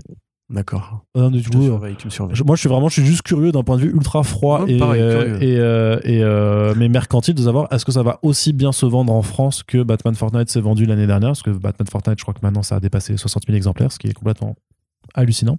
Euh, donc voilà, je, suis, je me dis, je me dis, est-ce que les, les gens, est-ce que les gamins qui font acheter, euh, qui ont peut-être fait acheter les, les- les comics Batman Fortnite l'année dernière euh, par leurs parents, vont réussir à, à convaincre les parents de d'acheter 5 fois un, un numéro. Mm. Voilà. Tout à fait. Toi, t'en as rien à foutre. hein. Mais rien, rien. Vraiment, je trouve ça. En fait, je j'ai pas envie d'insulter qui que ce soit. Ni Panini, ni les lecteurs, ni les joueurs. Donc, je vais juste te dire, c'est intéressant. J'ai hâte de voir ce que ça va donner. Et tant mieux s'il y a des gens qui apprécient. Bah, maintenant, moi, moi, ce que j'espère toujours à terme, c'est qu'il y a des gens qui s'intéressent au, au comics à la fin. ça Mais peut bon, ça, créer ça- une passerelle, pourquoi pas, hein, mais. mais j'y crois pas trop. Bah déjà, si c'est les parents, enfin, si c'est les enfants qui donnent leurs parents pour euh, une BD à 12,90, si après on le transforme en lecteur fidèle. Mais comment tu veux qu'ils lisent? Ils sont occupés à jouer à Fortnite. Tu vois, quand il- ils rentrent du- ça. Tu vois, tu, dis- tu disais que tu voulais pas Pardon. méprisant envers les gens. Je suis désolé. Non, franchement, moi, c'est le genre de produit vraiment qui me qui m'écœure un peu, en fait. De manière générale, parce que je considère que euh, c'est voilà, c'est c'est le, c'est le jouet McDo euh, du Happy Meal, quoi. Enfin, c'est. Ouais, mais c'est de la. Moi, je lis pas de la BD pour euh, qu'on fasse des crossovers avec des jeux vidéo un peu décérébrés comme ça, quoi. Décérébré. Ouais, décérébré, ouais. Ou même des jeux vidéo en général. Tout ce qui est justement le croisement de, de licences comme ça pour le pognon, ça Parce que si on faisait un Batman GTA, tu kifferais. Non, je kifferais pas du tout. Bah, Un Batman MGS, tu kifferais. non plus, même pas. Non, T'imagines Batman et Solid Snake. Mais ensemble. tous les crossovers de base, ils ont ce problème qu'il faut pas, il faut pas insulter euh, la communauté de l'autre entre guillemets. C'est-à-dire que si Batman affronte Spider-Man, il faut pas qu'il y en ait un qui gagne parce bah que si. ça va être. euh, Bah, c'est Batman qui gagne. Oui, mais on le sait nous, mais tu vois là, on vient d'insulter des gens. Exemple. c'est qui, qui, qui, qui gagne entre Iron Man et euh, Sangoku? Il y a toujours le même processus d'introduction et de présentation qui est exactement pareil. Et pour ces crossovers-là précisément, euh, on sait très bien que ça va rien donner, quoi. Enfin, rappelle-toi DC KFC. Tu vois, Oui, mais ça c'était gratuit, c'était à titre promotionnel. c'était de la euh, merde, peu importe. euh, franchement, le deuxième, il pourrait me payer pour le lire si tu veux. Mais le- leur Crisis de KFC, il était marrant. Moi, j'ai envie de dire qu'il y a une crise du papier là actuellement. c'est que c'est la fin du monde et qu'on a mieux à faire que de lire ça. Oh, franchement, franchement. Non, mais Faut faut- se je te dis, s'il y a des gens que ça intéresse, s'il y a des gamins qui découvrent les comics comme ça et qui plus tard en grandissant tombent au rayon librairie de leur futur euh, Fnac slash Carrefour, Flash slash Amazon slash machin, Moi, je te rappelle Euh, que si je me suis remis vraiment au comics, c'est grâce à Batman Arkham euh, City. hein. mais c'est pas pareil. C'est Batman Arkham City, Bah, c'est un jeu vidéo. C'est une adaptation bonne en plus Oui. d'un jeu vidéo d'un personnage. Mais ça reste du jeu BD. vidéo, donc euh, tu pourras, tu, ça se trouve, ça se trouve dans 50 ans, le rédacteur en chef de ce que sera devenu comicsblog.fr disait en interview, bah moi, écoutez, j'ai lu euh, Marvel Fortnite et, euh, Ouais, et après j'ai moi. découvert les comics. Moi j'ai voilà. découvert Spider-Man parce qu'à Quick, il y avait une petite figurine tu que collais comme ça, tu tirais et il remontait avec la, la corde. je me suis dit quel personnage incroyable Faut vraiment que je m'intéresse maintenant à ce que fait Spider-Man. non mais sans déconner, enfin, Batman, Batman Arkham c'est une excellente... C'est une excellente porte d'entrée, mais là en l'occurrence, Batman Fortnite. Bah, attendez, si dans 20 ans il y a un, un- un mec, je serais vieux, un mec sonne à ma porte et qui aura 20 30 ans, 25 ans, et qui me dit Moi j'ai découvert, j'ai commencé par là et je t'emmerde, Là, je m'excuserai auprès de lui, mais pour l'instant, je considère que c'est juste deux, deux géants de, du divertissement qui partagent du pognon et, et qui ont trouvé une bonne façon de, de tirer du fric aux joueurs et aux fans. Quoi. Et donc ce, ce Happy Meal alors ce- Eh, mon gars. non, non, c'est euh, c'est pas Happy Meal chez Quick, c'était une Magic Box. Là, il a Magic Box. Ouais, ah ouais bah, petite cheeseburger. euh, Toi aussi, prends ta Magic Box Spider-Man, il fait le grimper au mur. ouais. Par contre, c'est une vraie histoire, il y a vraiment ce jouet. Ouais. euh, Je, je l'ai encore chez mon père. il lui manque une main maintenant parce qu'il est un peu vieilli, mais j'avais plein de jeux Spider-Man quand j'étais petit. Eh ben voilà. Voilà. Formidable. Capitalisme. Formidable aventure. Bon, en même temps, euh, clairement, on, est, on peut pas être anticapitaliste à- en parlant de comics de super-héros. Ça, c'est un fait. Euh, Corentin, Arnaud, on va passer du côté de DC allez, avec la grosse annonce de DC Comics. qu'est-ce que c'est? Eh ben, euh, c'est une nouvelle équipe créative pour euh, Batman. ah. Et donc, euh, c'est un auteur euh, qui s'appelle Chips Zdarsky. Tu veux dire Jdarski Zdarsky Jdarski Zdarsky Tu le fais plus à la. Ah, tu veux que je le fasse à l'allemande, Ah, à la- l'alsacienne Et yo et yo, Corentin, c'est Chips Zdarsky. Euh, avec euh, Jorge Jiménez, là, ils reprennent, euh, En fait, c'est- c'est trop naturel pour que ce ils soit reprennent le Batman. hein. Oui. Tout à fait. euh, tous- tous les deux, là, ils vont, euh, Moi, ils, pas d'accent en vont Bretagne. euh, ils vont faire. Ouais. ils vont faire les aventures du Chevalier Noir. Ouais, je pitié. Ça ne marche pas du tout. non, ça marche. C'est-à-dire que le Chevalier Noir, il va aller dans Gotham City, frapper les criminels, là, il va là, instiller la peur dans leur cœur avec le bat signal. Yo, je te. c'est incroyable quand même ce qu'il fait, Tommy No remords. Mais bon, c'est chef, ça, quand même, cette nouvelle, parce que, Je comprends plus rien à ce que tu dis là. parce que Chef Starsky, là, il a fait, il a fait le Daredevil avant chez Marvel, et c'était pas C'est mal. vrai, c'est vrai. mais- pas et justement, Il fait c'est le, le truc de sexe, là, sex criminals, je ce crois. que disait République. Oh, j'arrête, hein, je suis désolé. ce que disait République. C'était, croyait-il dire, la première fois qu'un scénariste avait à la fois Daredevil et Batman en même temps. Ouais, Qui sont un peu les mêmes personnages ouais. relativement frères puisqu'ils ont été fédérés par Frank Miller euh, quasiment au même moment, mais à quelques- à quelques années d'écart. Alors, je vais pas vérifier si c'était vrai à 100%, mais ça me paraît pas être une connerie. Euh, alors, effectivement, Zdarsky s'est plutôt bien révélé sur Daredevil. Pour moi, c'est pas au niveau des grands chefs-d'œuvre de Daredevil, mais c'est une série très correcte dans le Marvel moderne. Et euh, par contre, sur Batman, donc j'ai lu, ça y est, j'ai rattrapé, euh, enfin j'ai rattrapé. J'avais pas non plus des, des heures de retard dessus, mais il y a le Batman The Night qui sort en ce moment même avec euh, Giuseppe Camuncoli. Giuseppe Camuncoli, oui, j'allais dire de Gian Domenico, mais non, c'est l'autre italien. Ah non, mais justement, Euh, c'est t'as raison, c'est Gian Domenico, pardon. Ah, c'est bon, Oui. voilà. Euh, donc, effectivement, donc, est l'origine, enfin l'origine, Euh, l'exploration de l'entre-deux temporel entre le moment où Wayne est adolescent et le moment où il va devenir Batman. Là, j'admets que je suis pas forcément sax parce que c'est une lecture très, très, très simpliste en fait de, de Bruce Wayne et de ses, Il y a plein, de gens qui adorent ça. hein, Je te l'avais déjà dit, je crois. Mais, Mais euh, ça sape en fait tout le côté psychique, tout le côté, mais comme dans The Batman, en fait, tout le côté torturé, monstrueux, euh, tout le côté thérapeutique de Ego, de Impostor, de Killing Joke, de Long Halloween, enfin Long Halloween plutôt, même euh, Arkham Asylum, qui moi du coup ne me plaît pas du tout et je trouve que Zarsky a une écriture très terre à terre. D'une manière générale, c'est pas un mec qui se pose énormément de questions parce que on applaudit son Daredevil qui a quelques beaux effets, quelques belles réflexions, qui va assez loin, parfois qui est assez poisseux, assez crasseux, qui peut développer une, enfin, une, une idée de ville un peu grouillante et, suffocante, ça c'est bien. Par contre, euh, oui, son Matt Murdock, il est. euh, Pardon, il est euh, quand même figé sur un idéal qui est loin d'être aussi complexe que celui de Bendis ou de Frank Miller. Et moi, après justement le départ de Tynion, j'imaginais autre chose. Avec Williamson De... De départ de Williamson, alors. Oui, enfin Williamson, c'était, on savait que c'était un, un- un entre-deux. Enfin, Ah bon, je pensais pas forcément, vu que le mec faisait quand même euh, Infinite Frontier, Justice, à la fois. Justice Incarnate et tout ça. Je pensais qu'il allait un petit peu rester, euh, vraiment rester un peu plus longtemps. Mais du coup, effectivement, il, euh, il, sent, il, il sera pas resté euh, ultra, ultra longtemps au final. Ouais, et puis même euh, Jiménez, tu vois, ça commence à faire un petit moment là. Alors, Jimenez, il était déjà présent, effectivement. Ouais, ouais, donc c'est moi, pas... j'aime pas du tout. Euh, c'est Gotham City, fluo, néon, avec des couleurs très flashy. En fait, j'ai peur que Batman reste vraiment comme chez Tynion, un titre de pas forcément de mauvaise qualité, mais qui soit très moyen. Et, et voilà, enfin, je... où est la grande. Décidément. Eh ben, Oui, c'est Polo. Où est la grande ambition de euh, des Batman de Tom King, de Scott Snyder, qui était ambitieux. Parce que Scott Snyder, c'était pas du grand Batman, mais c'était, enfin, pour moi, mais c'était pas, euh, c'était pas, ça manquait pas d'ambition et de moyens, on va dire. Que là, Jiménez, c'est un bon dessinateur dans le mainstream. Zdarsky, c'est un bon, un bon scénariste dans le mainstream. Mais peut-être qu'on peut viser plus haut, qu'on peut aller plus loin, qu'on peut. allez plus haut. Voilà, Allez plus haut. c'est cadeau. Euh, je, je sais comment lui tendre la balle maintenant. Euh, non, je sais pas. je- après, j'ai pas forcément une wishlist euh, très définie, mais euh, quand on voit ce que, enfin, les, les trésors d'inventivité que déploie DC Comics sur le Black Label avec euh, Batman Reptilian, Imposter, One Dark Knight, enfin tous les trucs euh, de ouf qui se passent en ce moment dans le Black Label avec Batman. Même s'il y a beaucoup de Batman, on peut considérer qu'il y a quasiment rien acheté. euh, à part The Night. non, je rigole, c'est pas acheté non plus, c'est juste sympathique voilà, à mon avis, il y a peut-être plus des idées à trouver là-dedans. Et en tant que du coup fan de DC Comics, j'attendrai de voir. hein. J'espère évidemment que Zarsky va me surprendre comme il m'a surpris avec Daredevil, qui était meilleur, bien meilleur. Mais c'était, ouf comment en plus parce que t'étais là, euh, t'étais dans le magasin à lire et d'un coup il est venu derrière toi, il a fait coucou fait, qui hey, c'est je fais, Wow T'as fait waouh, c'est- surpris c'est Chief Darsky, c'est incroyable. j'étais vraiment- j'étais surpris, il m'a surpris, vraiment. Il t'a surpris avec Euh, Daredevil. J'aimerais qu'il refasse ça. Tu vois, Ouais. qui d'ailleurs, est-ce que oh putain, il est là, il vient de. Salut Chip, tu veux wow. parler un petit peu? C'est-à-dire qu'il a, il a l'habitude de se montrer euh, comme ça, voilà, sans, C'est vrai, c'est prévenir. un peu bizarre. Mm. Euh, mais donc voilà, oui, euh, je serais partant pour qu'on fasse venir Brian Bendis sur Batman. voilà, je le dis. Euh, non, ah mais oui, toi, plus- t'as. ouais, non, mais plus sérieusement, voilà, à mon avis, Zarsky. Mais tu vois, Zarsky, c'est comme Williamson, c'est. Ou Daniel Ford chez DC, justement, c'est un mec qui est compétent. et on sait qu'il va faire un truc important à un moment donné. On sait qu'il a déjà Mhm. fait un truc important déjà.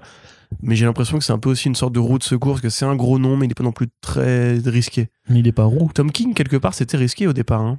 Pas drôle. Tom King, c'était c'était nul. C'était nul à chier. Le genre. La tête d'Arnaud me dit bah, euh, c'est pas gentil. Euh, Tom King, c'était risqué à l'époque. Il avait fait Grayson avec euh, Tim Seeley Ouais. et il avait fait Sheriff of Babylon. Et Omega Man qui avait, Omega euh, Man. qui avait, qui était la série annulée, désannulée. T'as pas été lu par grand monde quand même, Mega Mega Man. Oui, mais elle a quand même été réussi à être désannulée. Voilà. Donc c'était quand même risqué. C'était pas. Euh, Scott Snyder, il avait déjà fait, il avait déjà fait Sombre Reflet et Gates of Gotham. Donc il avait déjà une expérience. Bah, Ramenez-nous un peu des mecs comme ça qui, qui sortent un peu du néant. Ramvé. Ramvé sur Batman. Moi, je. La Catwoman était très bien d'ailleurs. Mm. Je serais très intéressé par ça, tu vois. Que là, c'est un peu safe. C'est un peu sans risque, je trouve. Ouais. Et donc. euh, Pourquoi voilà. pas quand même. Mais de toute façon, Jiménez, moi, vraiment, j'accroche plus vraiment. Allez, euh, Corentin, on termine la partie euh, comics avec DC quand même euh, l'annonce aussi après les Take on Avengers ou les euh, Avengers euh, je sais plus quoi là, euh, Mech Strike c'était voilà. DC se met aussi au mecha avec Justice League, enfin avec DC, DC Mech.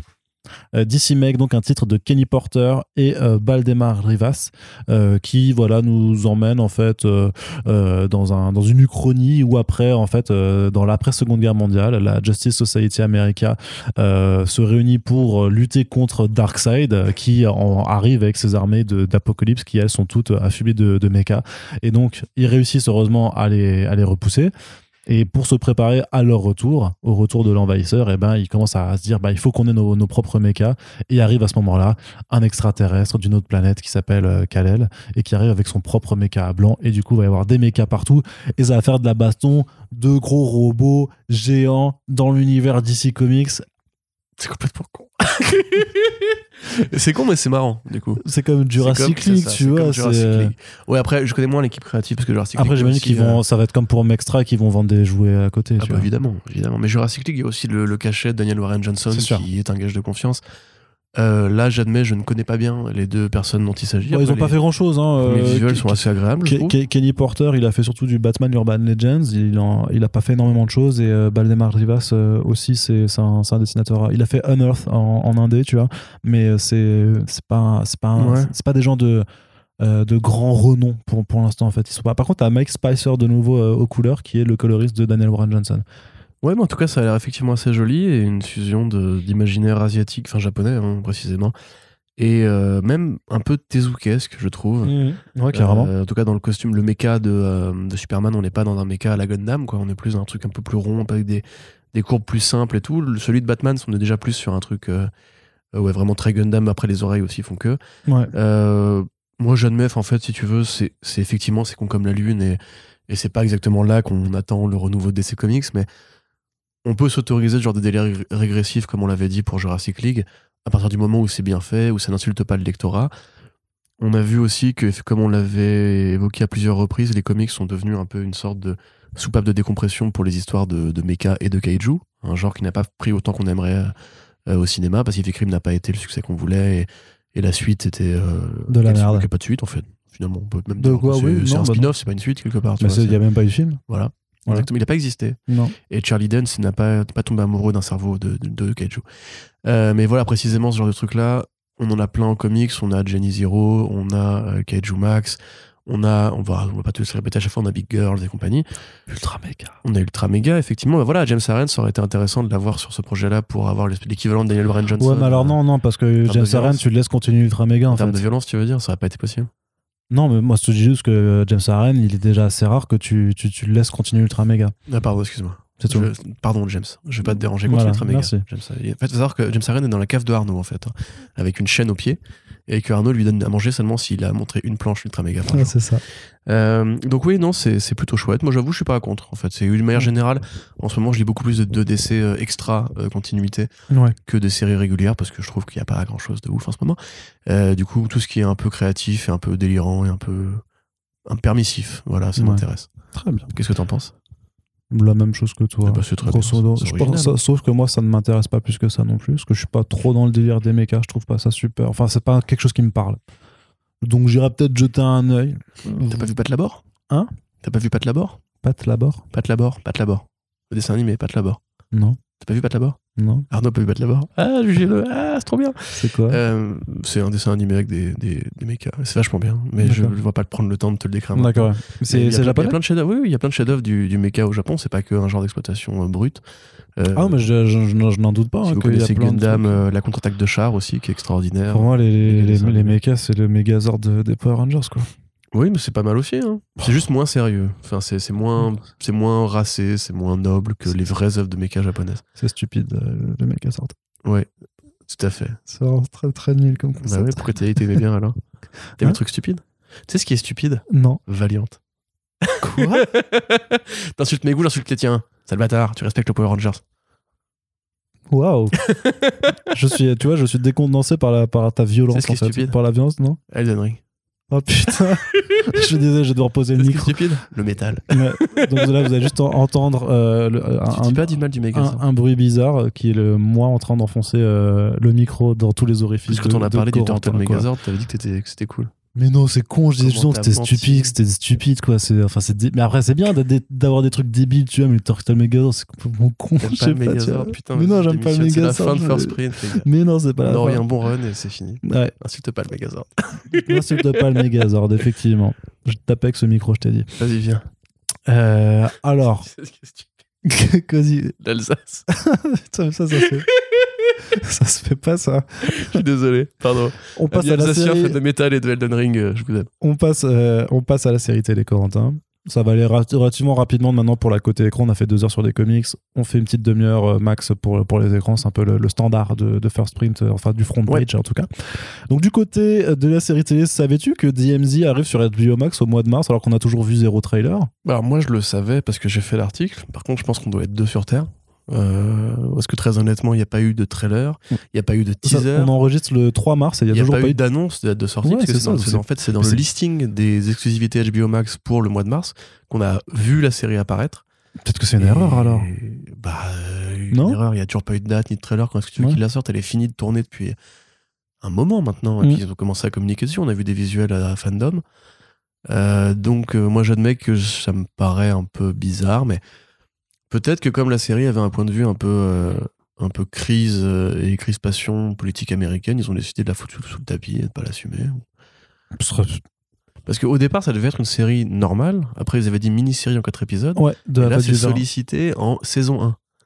Donc, je comprends plus rien autour de ce projet. On rappelle DMZ, adaptation des comics de Brian Wood et Riccardo Burcelli chez Vertigo sur euh, euh, comment les États-Unis sont, se sont scindés en deux après une- la Deuxième Guerre civile dans le futur et où l'île de Manhattan est devenue une zone démilitarisée où aucune armée, euh, ni des- États du Nord ni des États du Sud, n'a accès.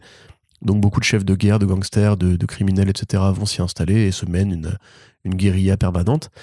Euh, dans la série, on devait suivre le point de vue d'une jeune médecin, euh, enfin une doctoresse de guerre, on va dire, euh, qui va sur place et qui perd son gamin et qui donc le cherche. Le cherche, ouais. Alors que dans la BD, c'est un photographe. C'est ça, joué par De Rosario. Dawson, mais pas que, parce qu'il y a un point de vue ontologique aussi qui change Mm. des fois.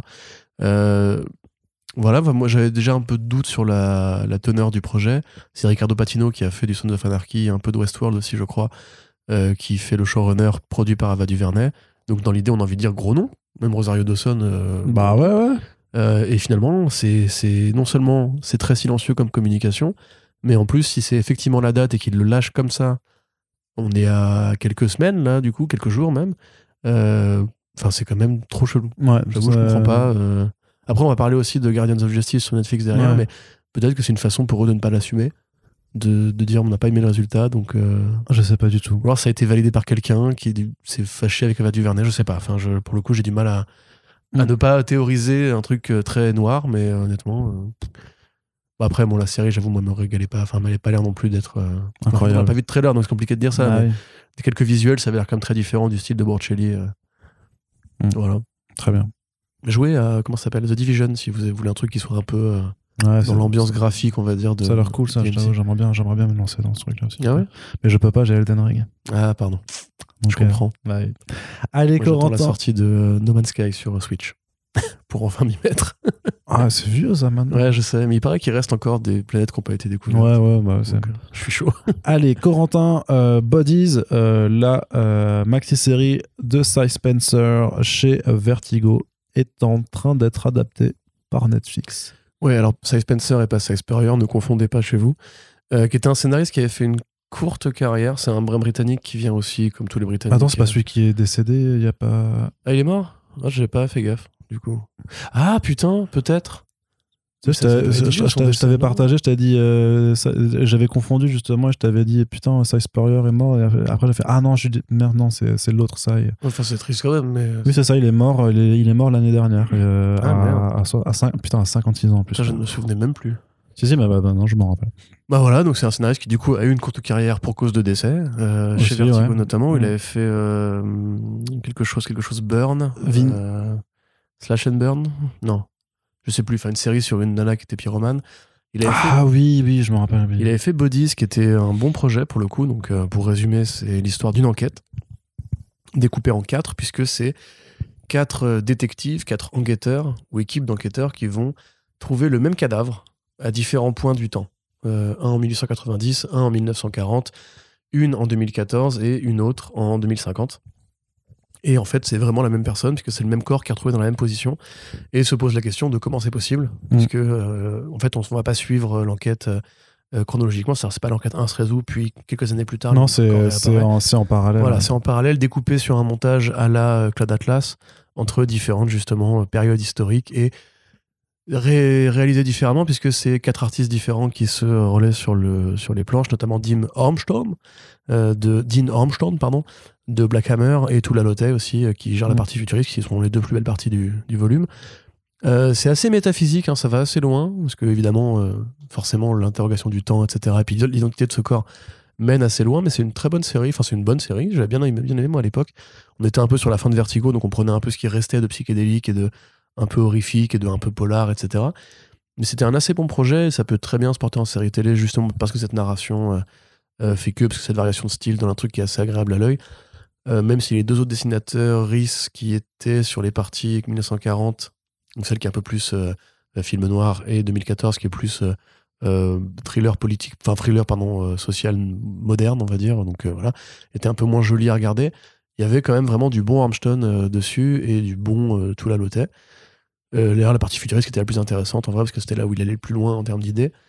Donc pourquoi pas? C'est vrai que Netflix est un peu partout en ce moment sur les comics. Il faut savoir que ça rentre dans le cadre d'un plan d'investissement de plus d'un milliard en Netflix Originals pour le Royaume-Uni, parce que le Royaume-Uni est l'un des plus gros secteurs de Netflix mhm. euh, au monde. C'est le deuxième parterre de consommateurs. Ils sont à 14 ou 15 millions. Donc, euh, en termes de proportion par habitant, les Anglais aiment beaucoup Netflix et donc Netflix le leur rend bien. Et comme en France, ils ont annoncé qu'ils allaient arrêter l'évasion fiscale là-bas pour essayer de soutenir un peu l'économie locale. Donc c'est chouette, parce que ce sera une production britannique, évidemment, euh, par l'un des scénaristes de Torchwood, le spin-off de, Doctor Who sur l'immortel capitaine Jack, Jack Harkness, et donc un mec qui sait aussi manœuvrer tout ce qui est un peu temporalité et tout. Donc pourquoi pas euh, Le reste de l'équipe, je le connais moins. Décidément. Le reste de l'équipe, je le connais moins, disais-je. Et euh, voilà, si ça peut encore une fois mettre de la BD dans, les mains des gens, tant mieux. Ce sera compliqué parce que euh, Body, c'est pas. Oui, c'est pas du tout accessible. C'est pas accessible. C'est vraiment pas accessible. Là, on est. faut, faut, le dire d'ailleurs. Alors, ça, est-ce que c'est plus accessible que Spaceman ou pas, Corentin? Est-ce que, est que, tu le sors en VF avant que Spaceman ou après? Pour, moi, les noms d'Azzarello et Risso sont déjà suffisamment accessibles pour convaincre les gens d'au moins essayer Spaceman. c'est ce qui est nul. Qu'est-ce qui est nul? Non, non, rien, rien, continue. Ok, très bien. Bah, les zombies, franchement, ne me dis pas que c'est pas accessible. Non, je te l'ai déjà dit. Mais que, que les, artistes soient pas très, très connus, c'est une chose, mais non, c'est pas une BD où tant tu rentres style, dedans. Le style de Allred, c'est un style d'expert. il y a bien des BD de Allred qui sont arrivés en France. Oui, mais il euh, faudra qu'on aille regarder, euh, le, faudra qu'on connaisse leur nombre de ventes. À mon avis, on va déchanter. à mon avis, on va déchanter. Bah Moi, je te le dis, mon petit coco. Non, mais tu fabules. mais c'est un putain de génie, bordel. mais on sait, mais, les, mais les génies sont rarement ceux qui vendent le plus. C'est vrai. Regarde Jim Lee. Regarde Alan Moore. Watchmen, c'est un four, mon gars. Non, mais oui, clairement, écoute. Tu vois mais D'accord, c'est bon, tu me fais chier. Spaceman, sortez-le en France, s'il vous plaît. toujours pas, toujours vraiment toujours En, urban nomade. Non, hein, mais jamais, mais, mais c'est pas cher. Mais, même à 4,90, personne il l'achète. Qu'est-ce que tu mais, crois personne. Oh, vas-y, tu me fais chier, continue. The Six Gun de Callan Bunn et Brian Hurt, de nouveau en oh. adaptation euh, au oh. sein du groupe Universal, euh, puisqu'il y avait eu un premier projet d'adaptation il y a plus il y a bientôt 10 ans en fait, puisque c'est un comic book qui est sorti chez Onipress, qui a démarré hein. euh, chez Onipress en 2010, donc une forme de western un peu fantastico horrifique dans laquelle en fait il est question de six revolvers, de six, six flingues qui en fait donnent des, le pouvoir en fait à ceux qui le possèdent, et le sixième d'entre eux, donc le fameux Six Gun, c'est le, le, plus le plus vénère le plus vénère de, de ces six là et justement, on pensait qu'il avait été perdu euh, euh, après la guerre, civile aux États-Unis. Et bien dans la BD, en fait, on était au contact de plusieurs personnages. Donc euh, il y a Drake Sinclair, qui est un mystérieux euh, bonhomme solitaire en fait qui est à la recherche de, ce flingue. On ne sait trop pour quelle raison au départ. Euh, il y a Hollander Hume qui est un ancien général confédéré à qui appartenait ce flingue, euh, qui était en fait fait prisonnier dans un puits entre la vie et la mort, maintenu entre la vie et la mort, et qui et dont la femme en fait dépêche ses, sinistres goons pour aller le récupérer. Sauf qu'en fait le sixième, ce fameux flingue tombe dans les mains de Becky Moncrief, qui est une jeune femme sans histoire. En fait, elle le récupère parce que son père qui le possédait en fait se fait buter justement par euh, les hommes de la femme d'Oleander Hume quand ils essaient de le récupérer. Et euh, bah, elle possède le pouvoir. Et le délire, c'est qu'en fait, une fois que. Euh, que le euh, que le flingue appartient à quelqu'un en fait que quelqu'un a mis la main dessus euh, la seule façon de le- se le réapproprier c'est de tuer son son possesseur et, euh, Comme et- la baguette de Suro. voilà Voilà. et euh, Pardon. ouais. Continue. Non, mais je... Pour- pourquoi pourquoi je me suis dit qu'il y a sûrement des gens qui ont pensé ça en fait, parce qu'on est une génération d'Harry Potter Zoos, donc euh, voilà, c'est tout. Voilà. Et, et donc voilà, tu vois, tu voyais donc ce différents personnages à la recherche de ce même euh, Thick's Gun. Et c'est une série qui a eu droit à 6 spin-offs euh, en, en graphic novels et aussi à 50 numéros chez Oni Press, donc dans une petite structure éditoriale indépendante. Alors Oni Press, hein, c'est aussi Scott Pilgrim et tout ça, donc il y a- il y a eu plein de trucs qui ont eu une certaine réputation par, par la suite, euh, qui ont été publiés. Oni Press, c'est Kaiju Max aussi d'ailleurs, si je me rappelle bien. Et euh, qu'est-ce que je veux dire? Donc voilà, c'est quand même une série de très long cours qui a eu pas mal de succès aux États-Unis. Ils ont même fait un Kickstarter pour un jeu de rôle qui, avait très bien fonctionné. Et sauf que NBC avait voulu en faire une série télé, ils avaient commencé à assembler le casting et tout ça, et puis au dernier moment, patatras, euh, ça n'avait pas été validé. Donc là, Universal, Group euh, Production, euh, continue euh, de vouloir valider la chose, Universal Content Production, pardon. Et donc, ils ont mis un scénariste dessus qui s'appelle Sewin Saifu Hines, euh, qui est euh, un monsieur qui est, euh, bah, qui est producteur, scénariste, qui est aussi rédac chef d'un magazine qui s'appelle, d'un journal hein, qui s'appelle The Source, qui est spécialisé sur le hip-hop aux États-Unis, qui apparemment est plutôt, plutôt réputé. Et donc, en fait, ben, c'est lui qui vient de signer un gros contrat avec le groupe Universal, et donc, il doit chapeauter l'écriture, l'adaptation de The Six Gun, en compagnie de Eric, Eric Gitter, qui avait fait Atomic Blonde, et Cathy Zucker de sa compagnie euh, Mad Massive Entertainment. Et euh, ma foi, bah, je serais plutôt curieux de voir si cette fois-ci le projet euh, va, être, arriver, grosso modo. Il y avait une série sci-fi aussi encore avant.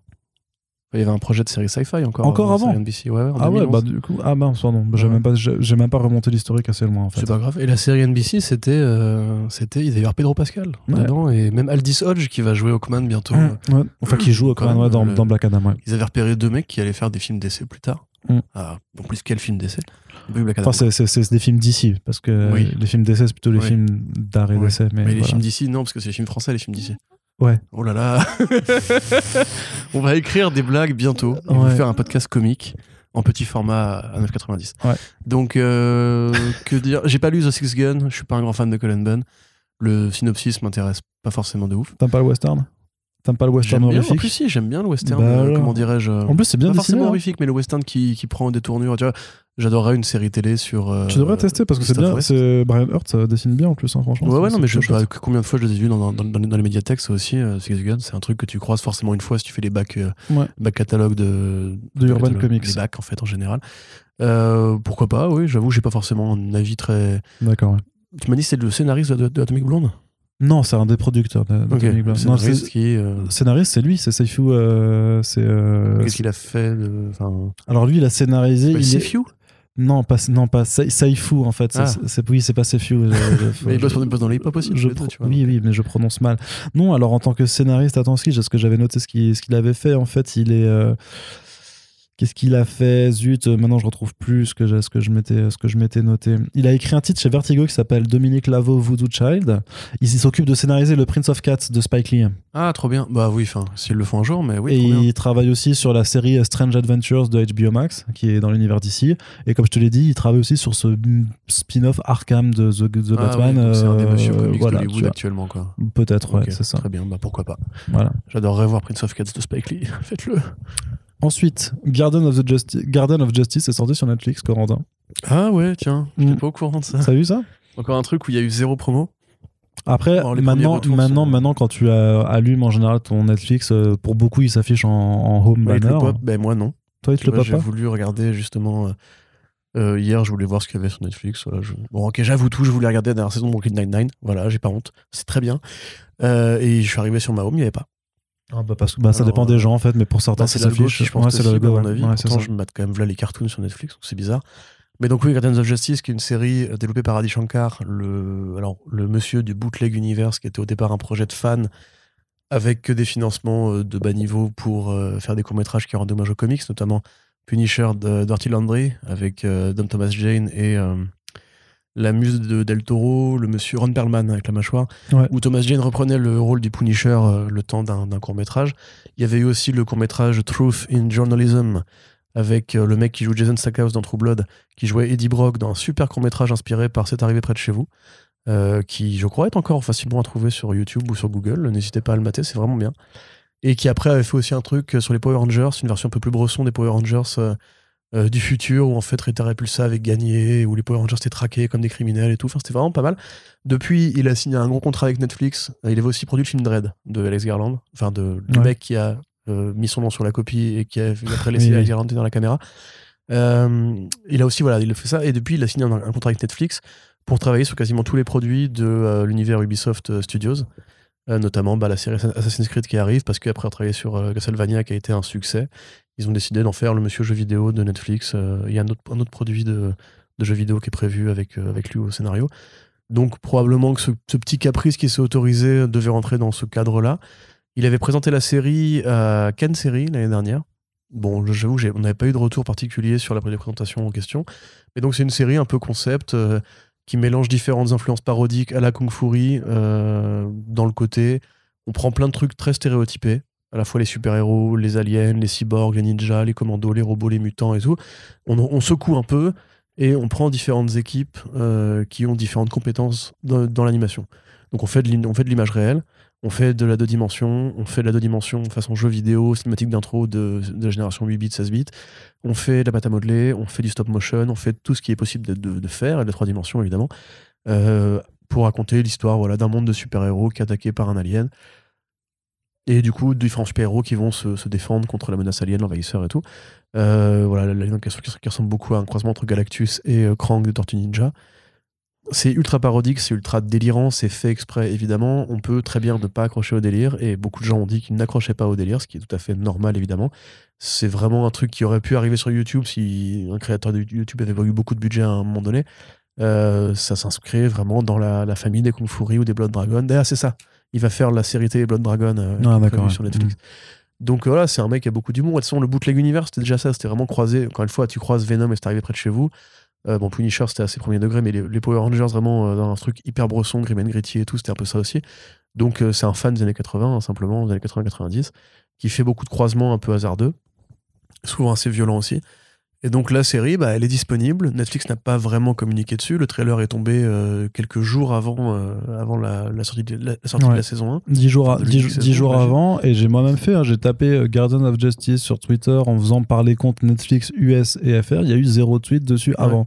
Ouais, ouais. Et en plus, le trailer Zéro. en question, c'est. euh, il est pas en 49 VF. Ouais, c'est il- 49 000 vues. hein. ouais, ouais, et puis il est c'est, euh, ni en VF ni en VOST de la part du compte français. Euh, c'est trop, trop chelou. C'est trop bizarre. On Mm. dirait que le, personne n'était au courant, entre guillemets. Ou Alors même que- pour October Faction, il y avait eu un trailer VOST. ou alors ils l'ont vraiment pas assumé. Et peut-être que ça s'est mal passé avec mais Shankar. non, mais je ça, je pense pas. Mais Andy Shankar, il a fait les Castlevania pour eux, ça, le- ça, le- ça lui aura rapporté de la. Surtout que ça a pas l'air de coûter hyper cher en fait. Enfin, l'animation coûte toujours un peu cher, mais là, en l'occurrence, ça a vraiment d'être. C'est tellement volontairement mal fait pour épouser le côté série Z que c'est compliqué en fait de pas se dire que oui, ça, Et ça puis- pas de pain quoi. Puis c'est pas comme si Netflix avait pas déjà plein de trucs en rapport avec les super-héros, plus ou moins parodiques. plein de trucs nuls, Oui, tu vois. certes, mais euh, ils ont Project dire, pas- Power, ils ont Thunder de- Force, ils ont Voilà. euh, Umbrella Academy, ils ont. Project Power, scénarisé par Madsen Tomlin d'ailleurs. Incroyable tout ce Ouais, ça, mais ça Ouais, vraiment. bah tu vois.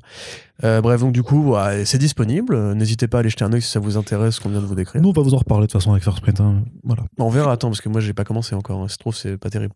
Mais on a bah, dans ce cas, je ferai un, un solo avec Splinter euh, si, c'est- si pas terrible. euh, Je pense que ça doit bien être sa cam en plus. Ouais, clairement. Mais moi aussi, en plus, en demeurant, enfin, le, sur le papier, ça a l'air bien, mais vraiment, les retours des lecteurs qu'on a eu euh, étaient assez disparates.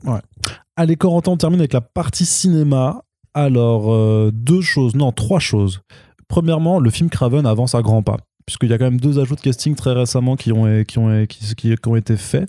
Euh, D'une part, avec euh, Fred Eschinger qui fait le, euh, le caméléon. Le caméléon. Et aussi Ariana DeBose, tout juste gagnante d'un Screen Actors Guild Award pour son second rôle dans le West Side Story, qui sera Calypso. Donc euh, on, on développe l'entourage, euh, l'entourage de Craven, puisque bah, il y a un lien familial entre le caméléon et Craven. Oui, qui sera ça. joué par Aaron Tyler Johnson Tout et. Calypso c'est une euh, sorcière vaudou haïtienne qui dans les comics en fait euh, euh, s'éprend de, de C'est la Craven. copine de Craven. voilà, mais Ah. s'é- s'éprend de Craven et décide de partir chasser le Spider-Man euh, ensemble quoi. Bon, effectivement, donc le caméléon, c'est le frère.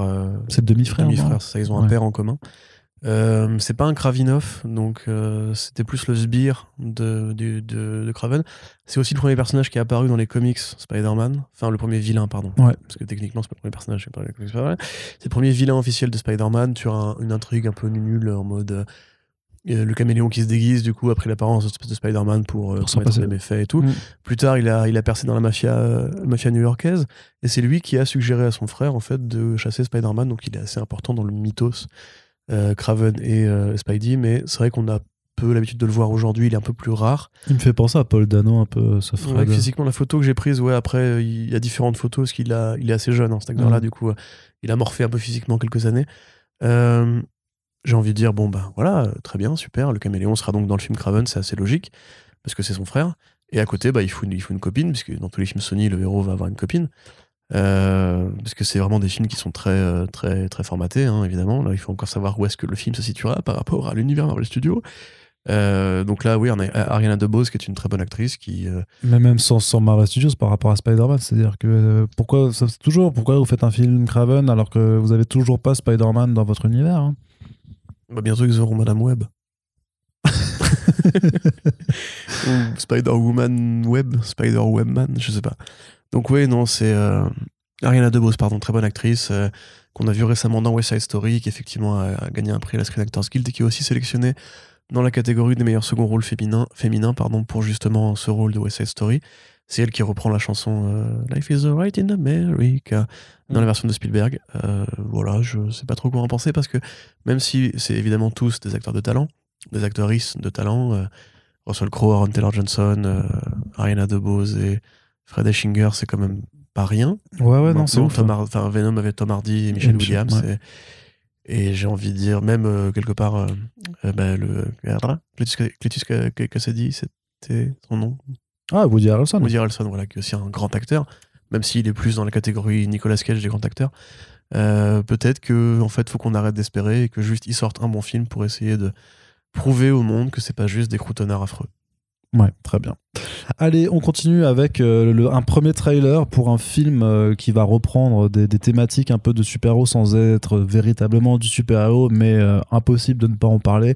Ça s'appelle Freaks Out. C'est un film qui est réalisé par Gabriele Mainetti, qui est le réalisateur d'un précédent film qui reprenait aussi les codes du super-héros qui s'appelait, dont le nom était, il s'appelle Jig Robot. Moi, je l'appelle juste Jig Robot, qui était un film sorti en 2015 euh, qui nous racontait l'histoire d'un truand Qui obtenait des, super pouvoirs après tomber dans le Tibre et qui en fait euh, arrêtait d'un d'un gangster euh, qui s'appelle euh, pas qui s'appelle pardon qui est joué par Luca Marinelli euh, que vous avez vu dans The Old Guard et qui est un acteur italien absolument euh, génial tout simplement. Il- ce, ce mec est vraiment trop trop trop fort. Et euh, il y, a, il y a un autre en fait il y a un autre film dans lequel je l'ai vu aussi où il m'avait vraiment vraiment bluffé je m'arrive pas à m'en rappeler. Mais bref ça- du coup c'était vraiment super bien parce que ça reprenait c'était comme comment je suis devenu super héros mais fait par des italiens grosso modo. C'était vraiment le non non mais vraiment en fait c'est clairement c'est c'est un petit peu dans, dans, dans, même, dans, dans la même tonalité. Et c'était hyper bien. Euh, Magnetti c'est vraiment un très très bon réal. Et du coup là il fait son nouveau film qui s'intéresse en fait à une de freaks donc des, euh, des monstres de foire euh, euh, c'est voilà c'est très Doom Patrol hein, dans, dans l'esprit pendant la, période de la Seconde Guerre mondiale. En fait oui ils vont devoir fuir le pays qui est de plus en plus nazi tout, tout simplement.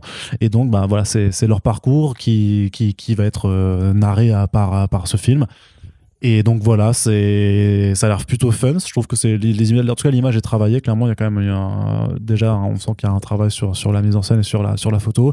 Euh, c'est fait par des Italiens, donc forcément Tomasini, je, je ne peux que faire du lobby euh, national, bien Ma. entendu. J'ai envie de dire, oui, bien Ma. sûr. Oui, Maquet, Maquet. et ne peut pas ne pas me parler, c'est la famille qui, qui est là. Et donc c'est- débile. C'est horrible surtout. Je sais le pas mec, de- c'est un italien, c'est le mec qui il reproduit les clichés les plus racistes sur les Italiens. Ouais, mais moi je peux, moi je peux, tu vois, je m'appelle pas. pourquoi tu veux surtout tu je m'appelle pas Jared Leto, donc voilà, moi j'ai le droit. Euh, Avec la rabiata dans le sang, c'est ça c'est ça, voilà, de l'huile d'olive dans les. Dans... Bon, bref. Donc ça a l'air bien, t'es content, c'est Italie. Moi, je suis non, mais par contre, je suis vraiment super content parce que vraiment, parce que Jig, parce que Jig Robot avant, ça été vraiment une putain de claque euh, de, de ce que tu peux faire avec pas non plus énormément de budget, mais avec voilà, de très bons acteurs sur sa thématique des, des super pouvoirs. En plus, avec euh, bah, forcément, t'as toujours, toujours l'imaginaire italien sur la sur le milieu des truands, un petit peu des. Oui, voilà. Ah. Non sono catere, c'était euh, putain, c'était ça le cattivo. Non sono cattivo, c'était ça le film avec Luca Marinelli. euh, euh, du coup, en français, je sais plus ce que c'est. Je ne suis pas. Cattivo. Méchant. Non, Cattivo, c'est méchant, du coup, euh, c'est euh, c'est ça. Et euh, c'était trop, trop, trop bien. C'était, par contre, c'était vraiment beaucoup plus terre à terre avec juste deux, deux petits truands à la ramasse comme ça qui, qui partaient vraiment, qui sombraient en fait dans, dans le banditisme. Et ça se finissait super mal. C'était très sombre. Et euh, c'était magnifiquement, magnifiquement interprété. C'est là que j'avais découvert Luca Marinelli. Et du coup, après, voilà, dans, dans, dans Jig Robot aussi, c'était euh, c'était trop bien. Donc, euh, non essere cattivo, je crois.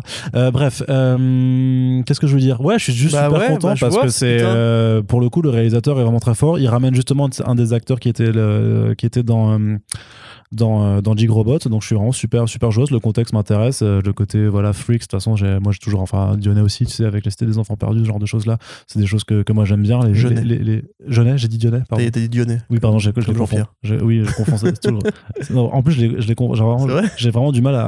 à- à- Dionnet, Jeunet, je les confonds toujours. Non, ouais. pas. Mais bon, ouais. Non, non, il faut pas du tout la même chose, mais phonétiquement, en fait, phonétiquement, j'ai- du mal. Donc, pardon, donc euh, Jeunet. Et euh, donc voilà, c'est un, un genre, c'est un genre de récit euh, qui, euh, qui me plaît vraiment. Donc, euh, moi, je suis vraiment, vraiment très, très, très, très, très, très intrigué, très, très intrigué. Euh, ça sort le 30 mars en plus, donc c'est vrai que ça arrive assez rapidement au final parce que c'est pas un film qui a, qui peut se payer des campagnes de promotion. C'est pas un blockbuster hollywoodien, donc on va pas être au courant euh, 7 mois à l'avance. Euh, donc euh, voilà. Bah ouais. Voilà, c'était Mauvaise graine en français, le, le, le film. Ah, Voilà. très bien. Bah non essere cattivo, c'est ça, ouais.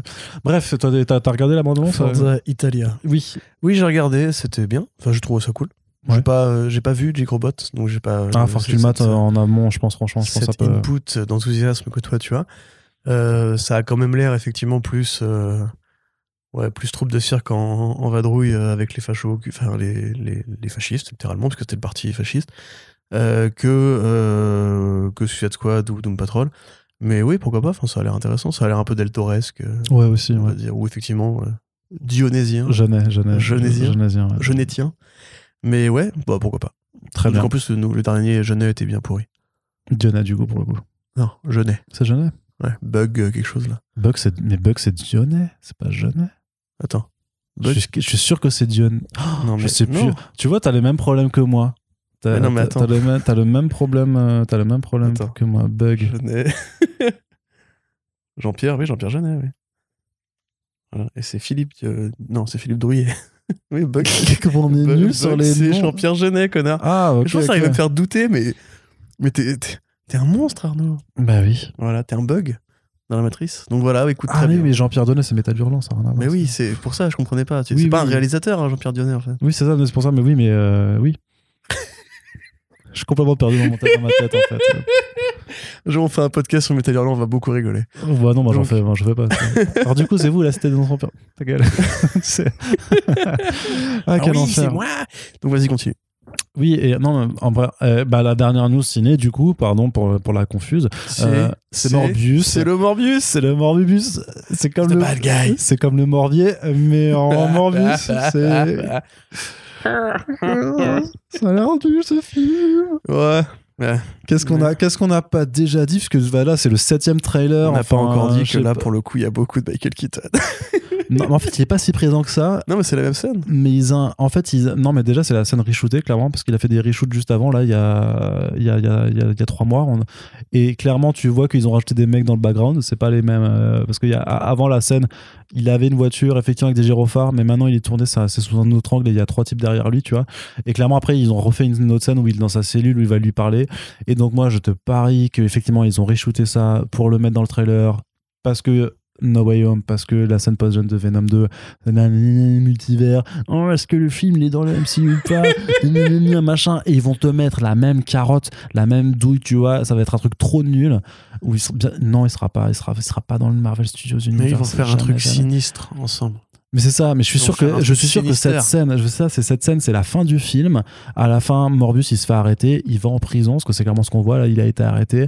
Et du coup T'as Michael Keaton qui est là, qui fait Ah, Michael Morbius, ah, machin, un truc, tu vois. Et à la fin, il va lui parler. Il fait Ouais, franchement, t'en as pas marre de tous ces gens qui nous mettent au banc de la société Ouais, alors qu'on est des gentils. Et j'ai les temps, je pense qu'il est temps. It's time we do something sinister. Et c'est trop nul parce qu'il y aura Ça va toujours pas. Le truc, c'est qu'il y aura toujours pas Spider-Man dans cet univers et du coup, ça, pour- pourquoi ça sert à rien? Mais il y aura Madame Web. Ouais, c'est vrai. non, mais je sais pas parce qu'il y avait un poster de Spider-Man euh, Murderer. Murderer, je sais pas quoi. Donc ça, ça c'est toujours trop bizarre ça. Ouais, en fait, j'en ai marre de théoriser. Mais le truc, c'est que en fait, voilà, le truc, c'est qu'à chaque fois qu'on parle de Morbius, attends, attends. euh, À chaque fois que des gens parlent de Morbius, c'est pas pour parler de Morbius. Voilà, mais Parce que but. Morbius, on s'en bat les couilles en le fait. De, de... C'est l'objectif clair terrible, de Sony c'est- Pictures. C'est ouais, la communication est axée là-dessus depuis le début. Et, Oh, c'est terrible. et, et dès le début, il y avait déjà euh, la, la fin du trailer. Ouais, il y avec avait Keaton, mort. Et c'est Ouais. reveal, en fait. Même la façon dont le trailer il est, il est foutu. Enfin, tu sais, t'as les trois extraits des scènes que tu vas voir dans le trailer qui sont ultra cutés. Après, t'as la- le, le gag final, comme ils avaient fait dans le dernier, où ils disaient I'm Venom. Et là, pour le coup, c'est Ah, t'es fit et tout, je t'imaginais pas aussi sexe, etc. Et le mec qui répond Ouais, je fais du pilate. Et c'est censé être Lavan qui va décrocher le mâchoire en mode genre Ah, il fait du pilate. Mais c'est. Enfin, le film, il a 15 ans de retard, en fait. Quand tu le vois, t'as l'impression d'être encore dans, dans les années 2000. Oui. C'est-à-dire que vraiment. Déjà, en plus, c'est fantasy urbaine, horreur euh, contemporaine. C'est Underworld avec- voilà, c'est, euh, euh, Reborn. c'est Underworld, c'est Blade, euh, mais en mal fait, c'est Hellboy en mal fait, C'est Van Helsing. c'est Van Helsing, du coup en fait, parce que pas une différence comparative incroyable, mais Hugh Jackman, big up. Mais non, mais voilà, c'est un film qui a l'air juste plat, fade, normal. On peut trouver quelques accents de mise en scène, dans- mais après Pin- Spinoza, c'est pas un mauvais gars, je veux dire, Life, c'était bien filmé. C'est trop bien, Life. Et peut-être que s'il arrive à faire des bonnes scènes d'exécution en mode vampire, euh, il y a moyen de s'amuser. Il y aura on pas déjà beaucoup trop Jared Leto en humain, je trouve, pour des trailers sur un film de, de monstre, en fait. Bien sûr, mais bien sûr. Mais c'est, mais c'est comme pour le masque de, de Spider-Man qu'ils doivent retirer tout le temps. Il Ouais, sera bah tout ouais. le temps en humain parce qu'il il reste beau parce gosse, qu'ils l'ont payé tellement cher qu'il faut bien iconiser un peu la gueule du gars, quoi. Mais, euh, Bah, surtout que son, son sa gueule en vampire, elle est dégueulasse, quoi. Donc, euh, ouais. mais justement, pourquoi faire Morbius dans ce cas-là? Il y a- d'autres vilains où tu peux montrer leur gueule. Je, sais pas. Pas vont d'exemple faire. sous la main. Le rhino, on voit sa gueule. Voilà. Faites un film sur le rhino. Ou ce sera juste un, un mec sympa qui est fan de rhinocéros. T'imagines, il prendrait un acteur ultra connu pour faire euh, le lézard. Il, il trouverait le moyen de le faire se détransformer à volonté juste pour, euh, pour pouvoir utiliser le, enfin pour pouvoir montrer son visage quoi c'est C'est terrible clair. Bah, j'ai c'est vu, j'ai vu une hein. jaquette là, j'ai vu une. Non, Ah, je veux dire, j'ai ouais. vu la jaquette de No Way Home, mais oui, c'est, du coup, c'est les trois acteurs, mais sans leur masque, et du coup, c'est tellement Ouais, bah, c'est comme pour les le même qu'ils ont fait avec les doigts, mais Oh. mettez vos putains de masques. Enfin, l'intérêt du même, c'est qu'ils sont Mais surtout que les costumes normal. sont, en plus, les costumes sont reconnaissables par leur différence, Mais donc, oui. euh, donc le masque aussi, donc c'est trop. Non, mais ils ont un problème avec en fait le, le masque en général. C'est même une, devenu une vanne en comics en vrai parce que c'est Miles Morales qui disait ouais est-ce que le masque c'est vraiment un bon choix parce que du coup ça nous fait ça nous fait avoir l'air méchant et tout. Il dit ouais mais du coup enfin le but c'est qu'on voit pas ta tête en fait. Tu vois parce que sinon il y a une caméra qui te chope ça y est c'est bon ta vie elle est finie. Mm. Pour Morbius c'est pareil on peut iconiser ce design de personnage.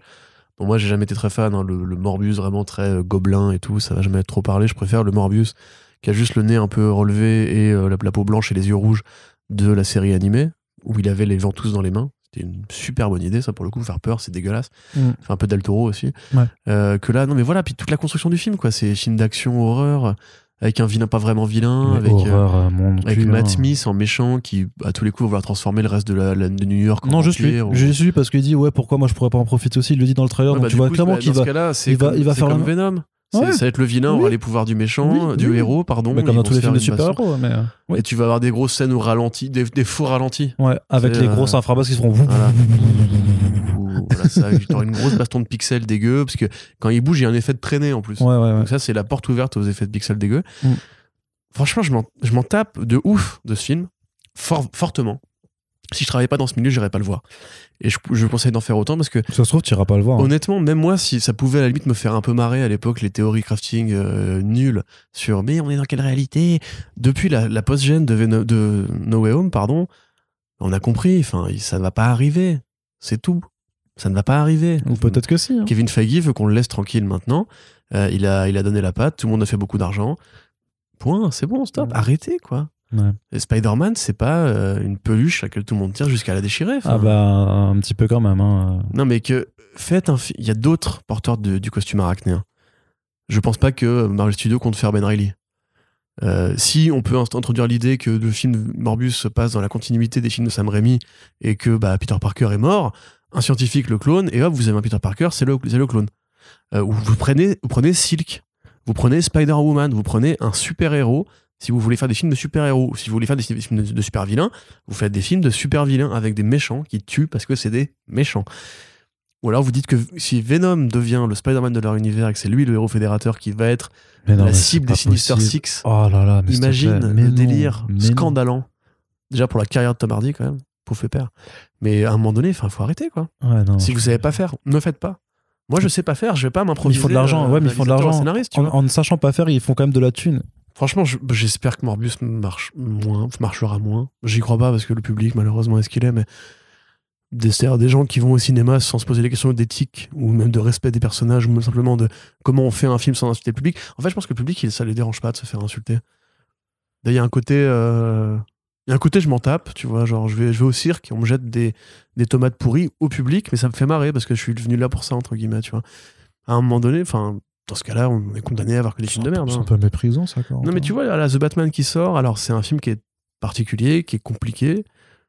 Moi, j'ai très hâte de l'accueil des Américains et du public, justement, qui va au cinéma pour se distraire. La Snyder Army, elle va pas kiffer. La hein, Snyder Army, de toute façon, elle, est déjà, elle a déjà commencé à faire sécher du bois pour aller foutre le feu à la maison de, de Matt Reeves, hein. Mais les- le grand public qui, lui, justement, va pour se divertir, pour se distraire, c'est pas un film qui est ultra divertissant. C'est un film qui est très bien à plein de niveaux. Mais tu, tu sors pas en mode genre, ouais, régalade et tout, t'as vu quand il met une patate?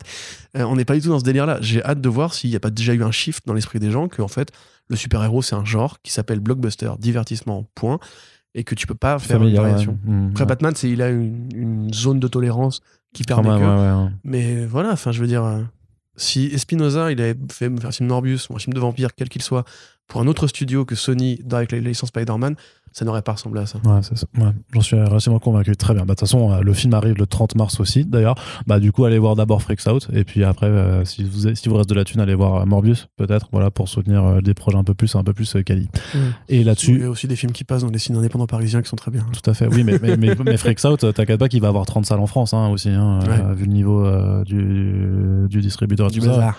Non, non, mais voilà, c'est, c'est- ça, ça va être un tout petit film. C'est comme The Innocence. The Innocence, deux semaines après sortie en salle, il est plus en salle. Donc euh, voilà. Euh, donc euh, c'est le genre de, de film dont on peut parler avec First Print et que- qu'on invite à, à soutenir. Bref, on a terminé le podcast euh, pour Oui. bah voilà deux heures pile, euh, tout, tout juste. C'est parfait. Et donc on espère que cette émission vous a plu. N'hésitez pas à réagir à tous les sujets abordés dans les commentaires de notre site et sur les réseaux sociaux. Et puis on vous rappelle que vous pouvez soutenir le podcast sur, sur notre page Tipeee ouverte euh, H24 et merci à toutes celles et ceux qui le font et surtout bah, si vous voulez soutenir le podcast aussi il faut le partager partout partout partout sur les réseaux sociaux. Parlez-en autour de vous faites-le découvrir. C'est euh, la meilleure façon d'assurer notre pérennité au lieu de faire des émissions en petit format à 9,90€ très bien. Merci de nous avoir écoutés en tout cas. Corentin à la prochaine Oui. et à bientôt. Salut